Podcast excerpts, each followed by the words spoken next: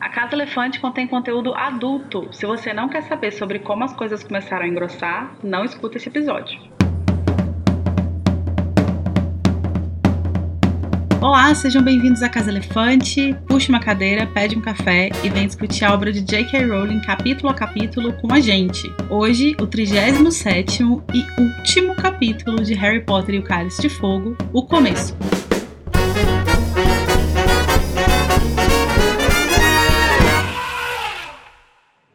Os nossos episódios sempre vão levar em conta todos os acontecimentos de todas as obras que já foram publicadas sobre o mundo bruxo. Então, se você não sabe para onde vai o dinheiro do prêmio do Harry, só escuta depois de ouvir tudo o que tem escrito. Eu sou a Larissa Andrioli, que pareço desagradável e amargurada como sempre, e tô aqui com o Luiz, que anda besourando pela escola. Tudo bom, Luiz? Luiz. E tá aqui também comigo o Danilo Borges, que teve o cuidado de pisar no Malfoy no caminho. Nossa. De bom tom, eu achei. Eu acho de o único tom possível. Sempre que eu puder pisar no Malfoy, eu vou fazer isso. Assim, essa é a minha missão de vida. E hoje, para terminar a leitura de Harry Potter e o Cálice de Fogo, a gente conta com uma presença muito especial, que é o Vitor Menezes, que está aqui encarapitado no peitoril da janela de adivinhação. E ele é historiador e mestre em História Cultural e doutorando em Gerontologia, ambos pela Unicamp. E ele também é dono do projeto Para Além de Hogwarts, que discute a obra sob perspectivas analíticas e críticas. Além disso, o Vitor mestra o curso Harry Potter Ficção e História, que também rola lá pela Unicamp. Oi, Vitor, bem-vindo. Oi, Larissa. Oi, Luiz. Oi, Danilo. Muito obrigado pelo convite. É um grande prazer estar aqui com vocês. Oi, é Vitor. Bem-vindo à Casa Elefante. Obrigado, gente. Eu adorei o estar encarapitado no peitoril da janela de adivinhação, porque isso traduz muito o papel de nós, historiadores, que a gente adora uma fofoca, adora futricar a vida alheia, então gostei bastante. Seria Rita Skeeter uma representação pejorativa do historiador? Um pouco. a gente sempre fala que assim, todo historiador é um bom fofoqueiro. A maioria dos historiadores ah. trabalham com pessoas que já morreram, né? Mas no meu caso, que eu trabalho com história do tempo presente e Harry Potter, então eu gosto de fofocar das pessoas vivas mesmo. Então eu me identifico com essa parte da Rita. Olha, talvez eu esteja descobrindo aos 30 anos que eu seria uma boa historiadora, porque eu também adoro uma fofoca. Sim, porque eu sou uma ótima fofoqueira. Ótimo, gente. Como diria Gil do Vigor, é o regozijo, né, Lari? Regozijo. E hoje a gente vai falar sobre traumas, fins e começos. Danilo, conta um pouquinho pra gente como que as pessoas podem entrar em contato com a gente se elas quiserem falar alguma coisa? Olha, para entrar em contato com a gente é bem simples, porque nós temos um nome muito específico que é a Casa Elefante. Então, se você jogar no Twitter, Facebook, Instagram, TikTok, você vai achar a gente, você pode entrar em contato. Caso você queira mandar uma coisa mais formal, um atenciosamente no final, você pode mandar um e-mail para casaelefante@animagos.com.br. Além disso, nós temos alguns lugares onde nós conversamos conversamos mais instantaneamente. Então tem o nosso grupo do Telegram e também o servidor do Discord. A gente ouve episódios juntos, joga RPG no Discord, lê, escreve fanfic, briga, faz amizade, se perdoa.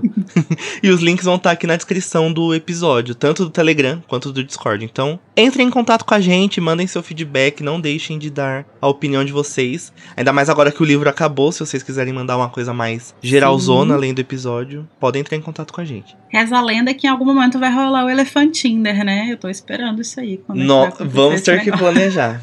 Será que vai rolar esse projeto do Elefantinder? Eu tô esperando esse momento ansiosamente.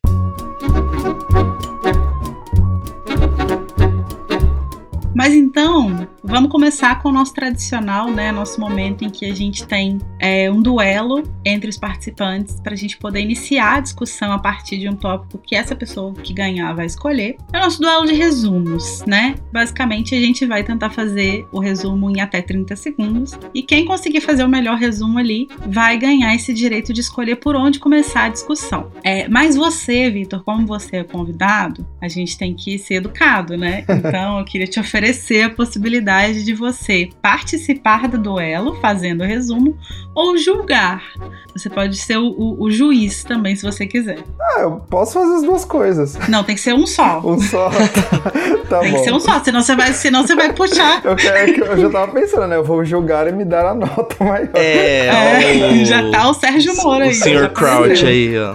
Exato. Os, os ouvintes vão ficar com uma péssima impressão na minha pessoa, né? Eu falo que tô parecendo com a Rita Skeeter, agora dou um de Sérgio Moro, mas tudo bem. Tá complicado, complicado, Vitor. Vamos trabalhar nessa imagem aí. Exato. Não, mas eu posso tentar fazer o resumo também. Eu acho que eu não sou um bom juiz. Tentar fazer o resumo. Aham. Tá ótimo. Olha, a Larissa está graças a morrendo de felicidade agora.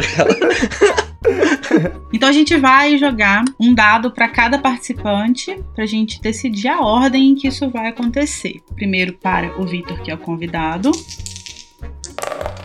E o Vitor tirou seis. Nossa, Nossa, já, Meu já. Deus. Sim, Bati. sorte Eita. de principiante. Agora, para o Luiz. Tirou dois. Claramente, minha sorte sempre ao meu lado, no dado. E para o Danilo. Tirou dois. Ah, era pro Vitor ganhar mesmo. Gente, Era pro Vitor eu ganhar. queria essa sorte na loteria. Na loteria nunca vem. Não vem, né? Então, Vitor, você vai ter mais uma colher de chá, que é como vencedor da disputa de dados, você pode escolher a ordem em que vai ser feito os resumos. Se você quer ir primeiro, ou se você quer ir segundo ou terceiro, enfim, você pode Ah, definir como vai ser esse quadro de, de acho que eu posso ser o medalhas, segundo. É um bom lugar, o segundo. segundo. E quem vai ser o primeiro? Quem começa? Pode ser a o cabeça Danilo de quem primeiro. que você vai pôr? Danilo primeiro, Luiz em Eu terceiro. já tava pra soprar pro Vitor. Vai, Danilo, o Danilo tá ganhando todo. Só um minutinho que eu vou escolher aqui. Vitor me colocou como primeiro. Vou guardar essa informação para o futuro. Mas eu gosto de ser o primeiro já pra tirar o elefante da sala. A verdade é que o Danilo é sempre muito pleno fazendo resumos, independente da posição que ele Mas tá. é, em defesa do Danilo, ele só é pleno porque ele sabe que ele vai ser priori- é, priori- Priorizado? Priorizado pelos Privilegiado. outros. Ele é privilegiado. Hum, agora já, já jogou essa bola no meu colo. E se o Danilo ganhar, já vai falar que eu que sou corrupta. É. Mas tudo bem. Bom, então a gente tem Danilo, Vitor e depois Luiz. Então, Danilo Borges, você vai tentar fazer um resumo de até 30 segundos do capítulo O Começo em 3, 2, 1, vai. O Harry começa o capítulo lembrando do diálogo que teve com a família Diggory. Depois ele, Rony e Hermione vão até o Hagrid. O Hagrid fala um pouco da Madame Maxine sobre como gostaria que o Harry lutasse. Depois eles vão lá no salão principal. Dumbledore faz uma homenagem ao Cedrico, faz um brinde ao Harry. Sonserina não levanta a tacinha pro Harry. Depois disso eles vão voltar pra casa. Eles estão lá no trem, é, conversando. O Harry tá um pouco mais tranquilo porque já desabafou. Os gêmeos chegam, chutam o Malfoy, acabou. jogam feitiço. Depois Harry dá o dinheiro pra eles. Acabou já, Danilo. É muito grande esse capítulo, não dá pra falar Tá tudo. vendo? Então agora, Vitor Menezes, você vai tentar fazer um resumo de até 30 segundos do capítulo O Começo em 3, 2, 1, vai. O Harry encontra com os Diggories, os alunos de Hogwarts evitam olhar ou falar com Harry, o Dumbledore se recusa a deixar o Harry ir direto para casa dos Weasleys, o trio visita o Hagrid e conversam com ele, temos a festa de despedida do ano letivo, que o Dumbledore vai fazer um discurso bastante tocante, os alunos de Durmstrang e Bombaton se despedem dos alunos de Hogwarts. E temos a volta para Londres, onde Hermione revela ter chantageado a Rita Skeeter, Fred e George falam de terem chantageado o Ludo Bagman e o Harry entrega o prêmio do torneio E acabou. gêmeos. é muito rápido, Eu tô 30 chocada. segundos. É muito, É muito rápido. tempo. Olha, eu sinceramente já aceitei a derrota, gente. Luiz, não, Luiz. Vamos mudar esse mindset. Ai, para, olha o que você tá falando. Mindset. O Luiz, Mari. todo episódio ele fala que aceita a derrota. E que ele deveria episódio- aceitar mesmo que ele é ruim, em resumo. Só que depois ele Nossa. fica no grupo do Discord falando: Ai, gente, eu sou injustiçado. Eu. Sendo que ele. Ô, Vitor, você não tem noção. Eu chego aqui, eu posso fazer um. Eu faço o resumo, eu faço onomatopeia pro resumo, faço um negócio todo bonito. Aí vai outra pessoa e ganha. Ai. Luiz, esse é o problema. Ninguém pediu onomatopeia. Você tem que parar com isso, que é péssimo. Meus fãs gostam. Não, vamos, não, gente, vamos parar de gongar o estilo de resumo do Luiz. Tem que acabar a onomatopeia, pelo amor de Deus. Então vamos lá. Luiz Felipe, você vai tentar fazer um resumo de até 30 segundos do capítulo O Começo em 3, 2, 1, vai. Harry lembra da conversa com o Gigoro, onde a mãe do Cedrico estava devastada. Ele até tenta entregar o prêmio, mas ela não aceita. Ele, ele, passa, o, ele passa o dia na, perdido. Depois tem o discurso do Dumbledore tocante. Eles, eles vão para casa, ele fica lá: cadê o Karkaroff? Cadê o Karkaroff? Aí vai Hagrid e fala que conversou com Maxine. E depois eles vão para casa, tem feitiço no Draco. Harry dá o prêmio do campeonato pro, pros irmãos Weasley. E ele encontra a Molly que fala: Você não. Você vai para casa no fim do verão. E acabou. Acabou. Mas foi bem, viu, Luiz? Você fica se fazendo. Foi muito bom. Mas foi muito bom. Cadê meu calmante, mãe? Nossa, gente, que difícil. Olha, mas assim, sem querer puxar saco, mas eu achei que o resumo do Vitor foi muito pleno. Foi. Achei que ele estava muito pleno fazendo. Olha! E ele conseguiu condensar as informações de forma muito. que fez muito sentido, assim. E aí, tipo assim, eu acho que o Luiz ele chegou um pouquinho depois. Ele conseguiu passar um pouquinho do Vitor e do Danilo, mas você errou a, a, ordem de alguns eventos. Acho que o Vitor conseguiu manter ali a cronologia também. Então eu vou dar esse prêmio pro Vitor hoje. Oh, obrigado, Parabéns, Vitor. Obrigado. Arrasou, hoje é meu dia de sorte, gente. Hoje está que tá. Não, hoje está que tá. Você faz o seguinte, quando terminar, é, quando terminar, você joga na loteria. Se você ganhar, você divide com a gente. Com certeza. Acho que a gente trouxe só. Ele escolheu se ele ia participar, ele foi lá e tirou seis e ainda foi lá e ganhou. Olha é. só, tem que ganhar na loteria. Aí vamos todos juntos para Londres na Premiere de Animais Fantásticos 3. Vamos! Por favor, Victor. Nós contamos com seu prêmio da loteria para isso. Amei. Se você curte o conteúdo do Animagos e quer nos ajudar a continuar produzindo, você pode nos apoiar através do PicPay. É só acessar picpay.me animagos e escolher o seu plano. Com a sua ajuda, a gente vai poder continuar produzindo conteúdo acessível e de qualidade para você. O endereço é picpay.me animagos.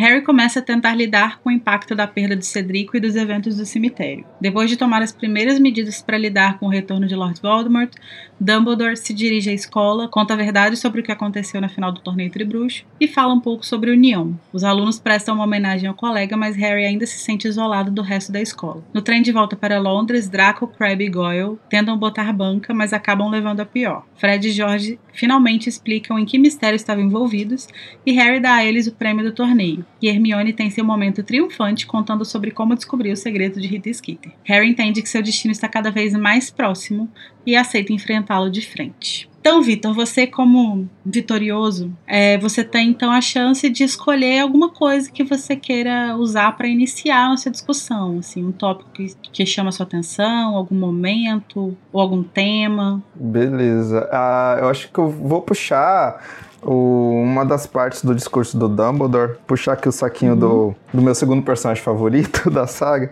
que eu gosto uhum. bastante na, no momento do discurso dele, que ele fala que vai ser necessário escolher entre o que é certo e o que é fácil. Eu gosto muito da uhum. simbologia que essa frase tem na saga em si, mas também no nosso mundo real, assim, ainda mais nesse mundo de 2021. Então acho que a gente poderia começar por ela, por essa parte do discurso do Dumbledore. Massa. Essa, essa frase é uma frase que acabou ficando bem famosa, assim, né? Ela se tornou um, um momento muito marcante é, é, da saga. É uma frase que circula muito no fandom, assim, né? Como talvez essa meio que seja uma das morais, assim, da, da saga, né? É, é essa escolha que as pessoas têm que fazer às vezes, né? O que eu gosto dessa frase é que ela vem junto do discurso do Dumbledore, no qual ele evoca imagem do Cedrico, né? Antes uhum. dele falar essa frase, ele tá falando para os alunos que eles precisam se lembrar do Cedrico. E é como se ele fizesse um apelo para que eles fizessem aquilo em memória da primeira vida inocente que se perdeu nessa segunda guerra que vai começar. Eu gosto como o Dumbledore uhum. traz essa imagem, como ele mostra a realidade ali para os alunos, né? E mais do que isso, acho que ele meio que já consegue prever os próximos passos que o ministério e o, a imprensa no mundo bruxo vão tomar para desacreditar sobre o que aconteceu, né? Sim. Então ele tá um passinho adiantado, então ele sabe que vai ser mais fácil os alunos simplesmente caírem naquela cortina de fumaça que vai se formar. Só uhum. que quando ele traz essa imagem do Cedrico, que tava ali com eles, que é como é quase como se pudesse ser um deles, né? Porque ele tava no lugar errado, na, na, na hora errada. Ele acho que ele estabelece um bom ponto de identificação e um bom ponto do que de um motivo que vale a pena lutar, sabe? Eu acho uhum. também um ponto muito importante desse texto, da, nessa, na verdade, desse discurso do Dumbledore, quando ele fala da questão da união, né? Que seremos tão, for, é, tão fortes quanto formos unidos e tão fracos quanto formos desunidos que ele uhum. até fala um pouco sobre o talento do Voldemort de disseminar a desarmonia e a inimizade entre as pessoas. Algo que meio que hoje em dia, hoje em dia não, mas em 2018 foi muito comum a gente ver acontecendo de tipo uhum. famílias, é, laços de família sendo quebrados e coisas até piores acontecendo por visões políticas. Mas isso é uma coisa que até casa com o que o Daniel falou, né? Da, da, de que parece que o, o Dumbledore meio que tá um passo à frente, né? Porque ele sentiu exatamente o tom de como o Ministério vai lidar com essa crise, né? No, no uhum. último capítulo, ele tentando conversar lá com o Fudge, tentando falar com ele que ele precisa mandar enviados aos gigantes e fazer tal coisa e fazer não sei o quê. E ele entende que o Fudge não vai, não vai só não agir, ele vai agir contra é, ele vai ser um, um empecilho para que as coisas andem como elas devem andar, né? Para que as coisas, para que eles possam impedir o Voldemort de, de realmente ascender, né? Então, acho que esse discurso dele, essa coisa que ele fala sobre escolher entre o certo e o fácil, e isso da, da união e da desunião, né? Que o Luiz lembrou, é, acho que tem muito a ver com o que ele já entende que vão ser as estratégias assim do, do ministério, né? Da coisa da fake news, que a gente vai ter é, uma, uma destruição né, da imagem do Harry, que o Harry era uma figura adorada pela imprensa, né? E aí já nesse quarto livro a gente já começa a ter uma, uma quebra ali da imagem dele, e isso vai ser ainda pior no quinto livro. E é isso, tipo, é muito fácil você acreditar na informação que chega na sua mão sem questionar, né? Mas é certo. Sim. Isso eu acho até uma coisa legal do quinto livro, que a gente teve toda aquela experiência com a tia Guida no terceiro livro, e o, o ministro simplesmente palminhas no, no ombro do Harry. Ah, isso acontece, rapaz. Quem nunca fez, fez a sua tia voar pra fora de casa? Isso acontece, coisa de criança. Aí chega já no, nesse livro, um aluno morre e simplesmente o jornal ignorou. E Voldemort uhum. voltou e o jornal ignorou. É, muda completamente a postura, né? Porque o Harry deixa de ser uma figura interessante. Uhum. Né? E, e, inclusive, lá no sexto livro, eles vão tentar é, retomar o Harry, né? Pra, pra voltar a ser uma, uma figura do. Que, que seja favorável ao ministério, né? É isso, tipo, enquanto eles conseguem domar o Harry e usar a, a imagem dele a favor do ministério, ótimo. Quando eles já não conseguem fazer isso, e quando ele se coloca do lado do Dumbledore, que é uma figura que está ali em conflito com o ministério, eles vão simplesmente trabalhar para que ele seja completamente desacreditado. Né? E aí tem uma, um ponto interessante também, que é como a comunidade mágica vai reagir a, a essas atitudes do ministério, né? O negacionismo do FUT uhum. e tudo mais. Porque para muitas pessoas admitir que Voldemort voltou de, depois de quase 14 anos não é algo tranquilo, né? Na verdade, é a pessoa ter Sim. que admitir que a, ela voltou a correr risco de vida, que seus parentes, seus familiares estão correndo risco de vida, e aí fingir, né? Ou, na verdade, querer acreditar que de fato ele não voltou, como o ministério começa a pregar, acaba sendo o caminho mais fácil, porque é, eu acho isso, isso algo interessante também quando a gente está pensando nas fake news, né? Por que, que as fake news fazem tanto sucesso ou muitas pessoas caem nela? Porque tem muitas pessoas que já querem acreditar naquilo que está sendo divulgado, né? Então, quando Sim. o ministério se nega a ver um problema real que caiu nas mãos dele, uh, e ele começa e começa, né, a manipular a mídia e você começa todo um movimento autoritário dentro do ministério e de interferência em Hogwarts e tudo mais, muitas pessoas vão preferir acreditar no ministério, não é porque elas é, concordam 100% com a forma como o FUT está administrando o governo, mas porque é mais fácil elas acreditarem no que o ministério está dizendo do que ter que acreditar que o Voldemort voltou e que eles vão ter que se preparar para isso. E eu acho bastante interessante Sim. também, quando, que a gente vai ver na Ordem da Fênix, né, a forma como os alunos vão reagir à interferência ministerial e aos mandos e desmandos da Umbridge. Seria muito fácil uhum. eles baixarem a cabeça, no caso Harry, Hermione e Rony, baixarem a cabeça e é, não confrontarem o, a, o ministério ali na, na pessoa da Umbridge, né? E eles não vão fazer isso. O Harry vai bater de frente, vai é, gritar, né, na sala que o Voldemort voltou hum. e tudo mais. E eles vão até criar um movimento estudantil e de resistência que é a Armada Sim. de Dumbledore. Então eu gosto muito como essa frase ela acaba explicando o que a gente vai ver no resto da saga também, né? E entre as pessoas que vão Sim. escolher o que é fácil, o que é certo, então a gente vai ter o Percy, o Weasley escolhendo o caminho fácil, que é ficar do lado do ministro para crescer profissionalmente e tudo mais. Então, hum. e como foi falado aqui, né, depois de 2018, eu acho que nós, enquanto brasileiros, entendemos ainda mais o significado dessa frase, né? E acho que uma coisa que é bem interessante, que é que a Rowling vai desenvolver ao longo da saga e que acho que essa frase é muito simbólica para a gente pensar isso, é que quando a gente fala é, o que é fácil, que as pessoas, quando, as, quando a gente pensa nas pessoas que escolhem o que é fácil, isso não, não existe uma explicação fácil para escolher o fácil, né? Tipo, igual, igual você falou, né, Vitor? Não, não são pessoas que concordam 100% com o que está acontecendo. Não são pessoas que são ruins que querem, tipo, o mal das outras pessoas ou algo do tipo. Existem inúmeros fatores que vão é, fazer com que as pessoas escolham é, acreditar no que é mais fácil. E muitos deles têm a ver, inclusive, com autoproteção, assim, de, tipo, uhum. de sentir igual essas pessoas, por exemplo, que sofreram é, dentro de um regime da, da ascensão do Voldemort, né? É uma, é uma autodefesa você, você querer acreditar que ele não voltou, porque assumir que ele voltou significa assumir que o seu pior pesadelo tá de volta. Exato. Né? Então,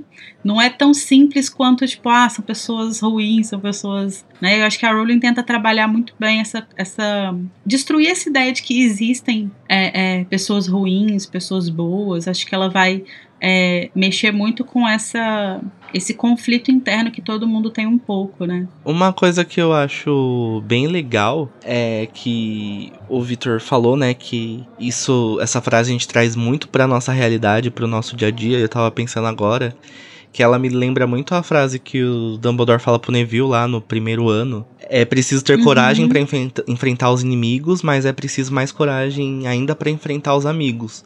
E às vezes é isso, às vezes a gente vive num convive com pessoas que têm uma opinião, um jeito de agir que seria mais fácil a gente simplesmente concordar com elas. Uhum. Só que é realmente preciso escolher entre o que é fácil e o que é certo, né? E outra coisa que eu queria falar também é dessa zona cinzenta que a Lari comentou agora de como a Rowling vai trabalhar isso. Porque na minha opinião, pro Percy era mais fácil ele continuar seguindo como toda a família dele. Só que ele realmente acredita que aquilo é o certo. Então talvez na cabeça dele durante até a batalha de Hogwarts, ele tá abrindo mão do que é fácil para fazer o que é certo também, né? Mas não que eu queira defender o Percy longe de mim. Isso também, faz, isso também faz parte daquilo do dele estar muito é, ligado ao ministério, né? O, o, Percy. E o ministério sempre teve essa rixa com o Dumbledore, tanto que a gente tem a oportunidade uhum. de ver um pouquinho mais disso nos animais, no Animais Fantásticos. E talvez agora no próximo a gente também veja mais. Porque a relação Dumbledore e Ministério nunca foi muito boa. Isso deve confirmar muito no, a, a, ideia do pessoal que trabalha no Ministério. Tipo, o Dumbledore não é um cara muito confiável. Ele, talvez ele esteja galgando o poder da forma dele. Mas ele quer o poder. É. Até porque o Dumbledore também é uma figura muito cinzenta, né? Ele é uma figura Sim. muito complexa que, tipo. E que teve um, eu... um passado questionável, né, Lari? Sim, e assim, já que o Danilo pode falar em favor do Percy, eu, vou, eu vou tomar a liberdade de, de, de soltar uma frase em favor do Fudge, que é a seguinte. eu acho que, tipo, o Fudge ele tá completamente paranoico ali, mas eu também entendo que, dada essa complexidade do Dumbledore, ele olhe para o Dumbledore e acha que, o, que ele realmente quer tomar o poder dele. E, e, e realmente ache que ele precisa fazer aquelas coisas que ele faz, assim, né? Ele é um cara bem bem complicado, assim, tipo, eu não concordo com nada do que ele faz, mas eu acho que, que muitas, muitos dos erros dele são mais por omissão do que por de fato tentar fazer alguma coisa ruim assim, né? Então ele vai ele vai realmente, eu acho que ele realmente acha que o Dumbledore é um grande problema assim. Uhum. E aí ele vai se deixar levar por umas coisas assim completamente nada a ver e vai, enfim, causar um mal gigantesco, né? Ele é um péssimo Real. político, né? Se a gente parar pra pensar. Uhum. Eu acho muito engraçado no, na Pedra Filosofal, a primeira vez que o Harry ouve falar que existe o Ministério da Magia, que o Hagrid está lendo ali, o um Profeta Diário e tudo mais, e o Hagrid comenta, ah, o atual ministro vive pedindo conselhos para o Dumbledore e tudo mais. Então a gente vai de um fute que é se sente aparentemente inseguro no cargo que ele ocupa, porque ele está sempre pedindo op opinião de Alvo Dumbledore, para um Fute que se torna totalmente paranoico, é, achando que o Dumbledore quer tomar o seu poder e que vai começar a ter uma, uma série de atitudes autoritárias. E eu acho que o que liga esses dois Futes é que ele não é um bom político, né? Não é é, é, um político e, e, ele acaba tomando, né, um grande amor pelo poder, talvez, e aí isso vai fazer ele temer o, o Dumbledore e tal. Uma outra coisa que eu gostei bastante que vocês colocaram é a questão da zona cinzenta, né? Eu lembro sempre da frase do, do Sirius de que o mundo não se divide entre pessoas boas e comensais da morte. E isso eu acho que é um mérito muito grande para J.K. enquanto escritora, como ela consegue construir personagens complexos que mesmo que a gente discorde ou que a gente odeie esses personagens, a gente consegue entender por que, que eles estão tomando aquelas atitudes. Eu acho que Sim. o único personagem que não tem essa camada cinzenta, que não é tão complexo, é o Voldemort, porque o Voldemort ele é essencialmente mal e ponto final.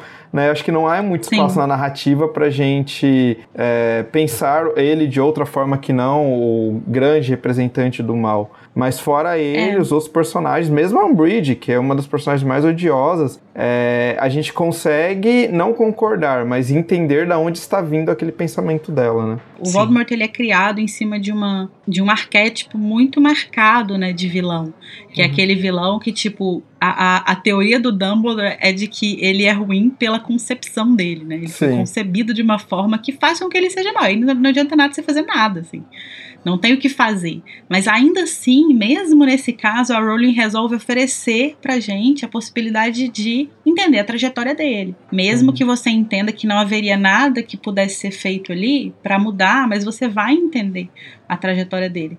E então acho que isso, é, esses personagens que o Victor comentou, né, que mesmo os personagens mais odiosos a gente consegue é, compreender as motivações, mesmo que a gente discorde, ela faz isso tão bem, justamente porque mesmo no personagem onde ela teoricamente nem precisaria fazer isso, ela tenta.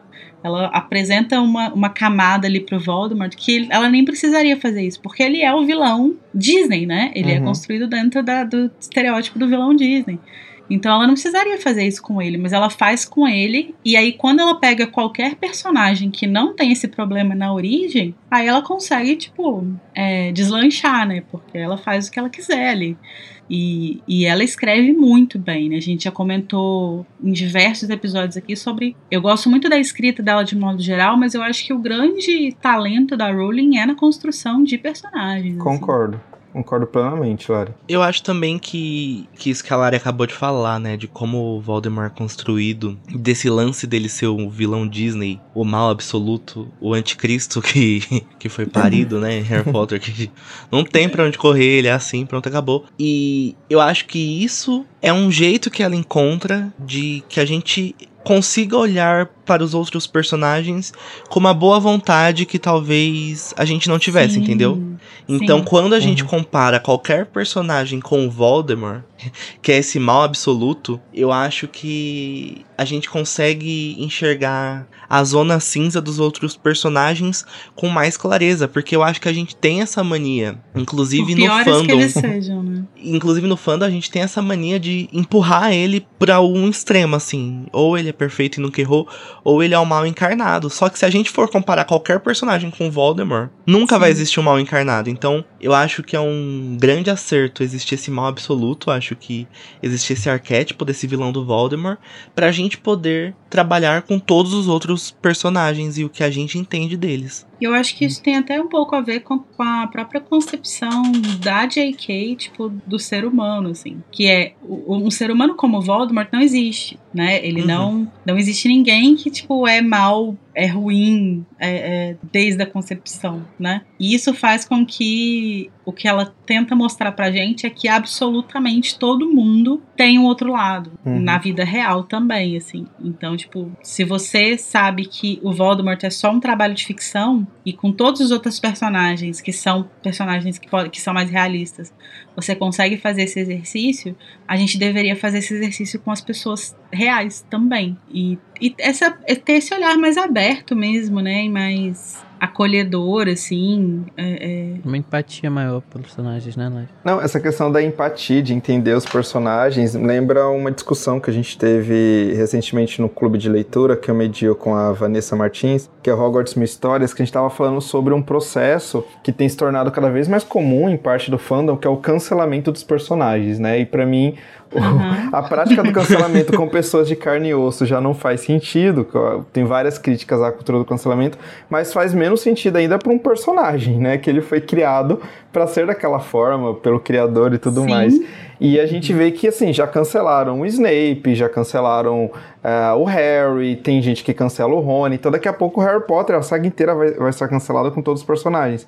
E não faz Sim. sentido, né? Porque, primeiro, que os personagens não são pessoas de carne e osso, eles são personagens, então eles só fazem aquilo que a J.K. Rowling quis que, ele, que eles fizessem.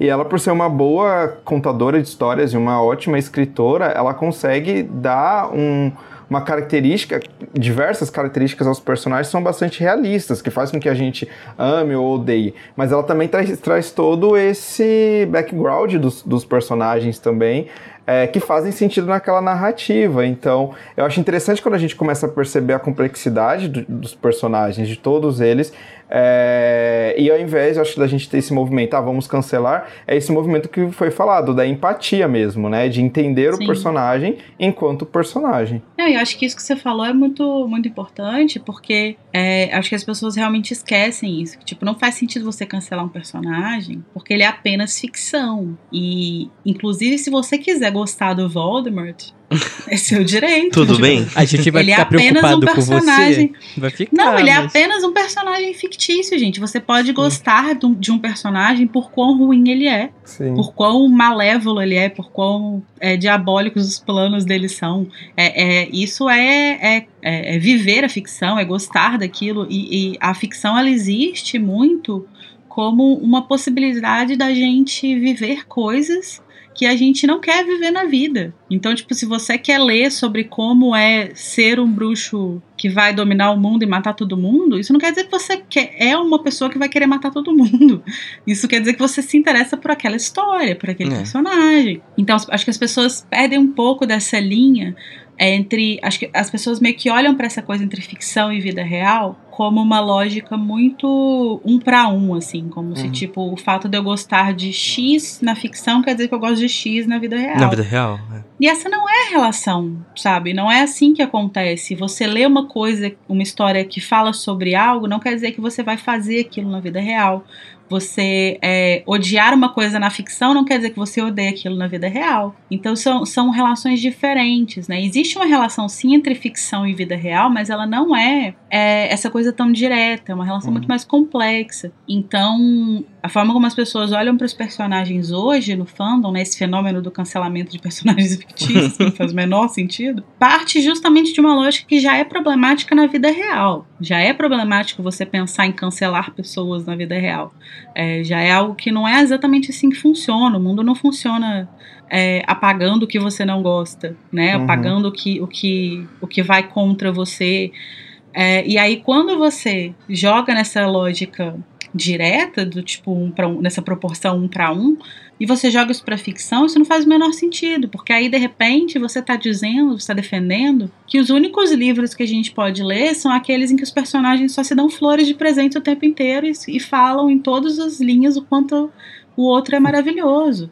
Porque Sim. você não pode ler um relacionamento tóxico. Porque se você lê um relacionamento tóxico, quer dizer que você tem relacionamentos tóxicos.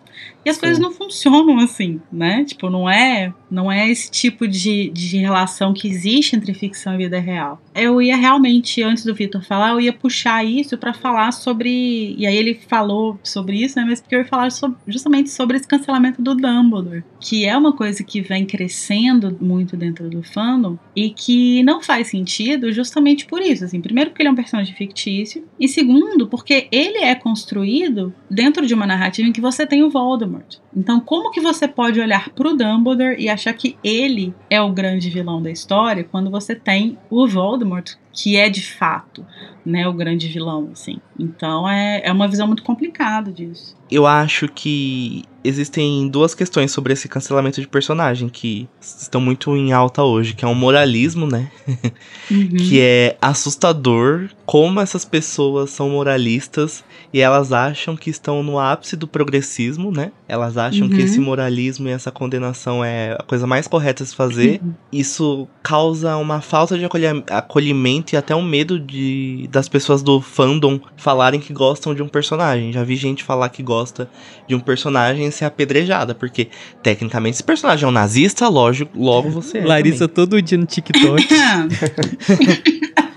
E eu acho também que existe um fator mais anterior, antes da gente viver essa época mais moralista que a gente tá vivendo, é que a idade que a gente leu e como o personagem tem vida na nossa cabeça de uma forma diferente que ele é nos livros. Eu acho que isso acontece uhum. muito comigo.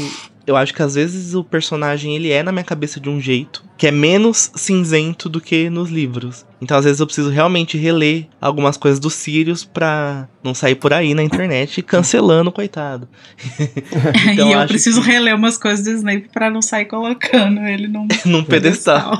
Então é muito complexo. Acho que a releitura é fundamental pra gente não ficar bitolado. Mas isso é justamente uma coisa muito legal, assim, porque o fato de você, do Sirius ter uma vida na sua cabeça, do Snape ter uma vida na minha, do Dumbledore ter uma na do Igor, sabe? Tipo, isso é uma coisa que tem a ver com a complexidade deles, né?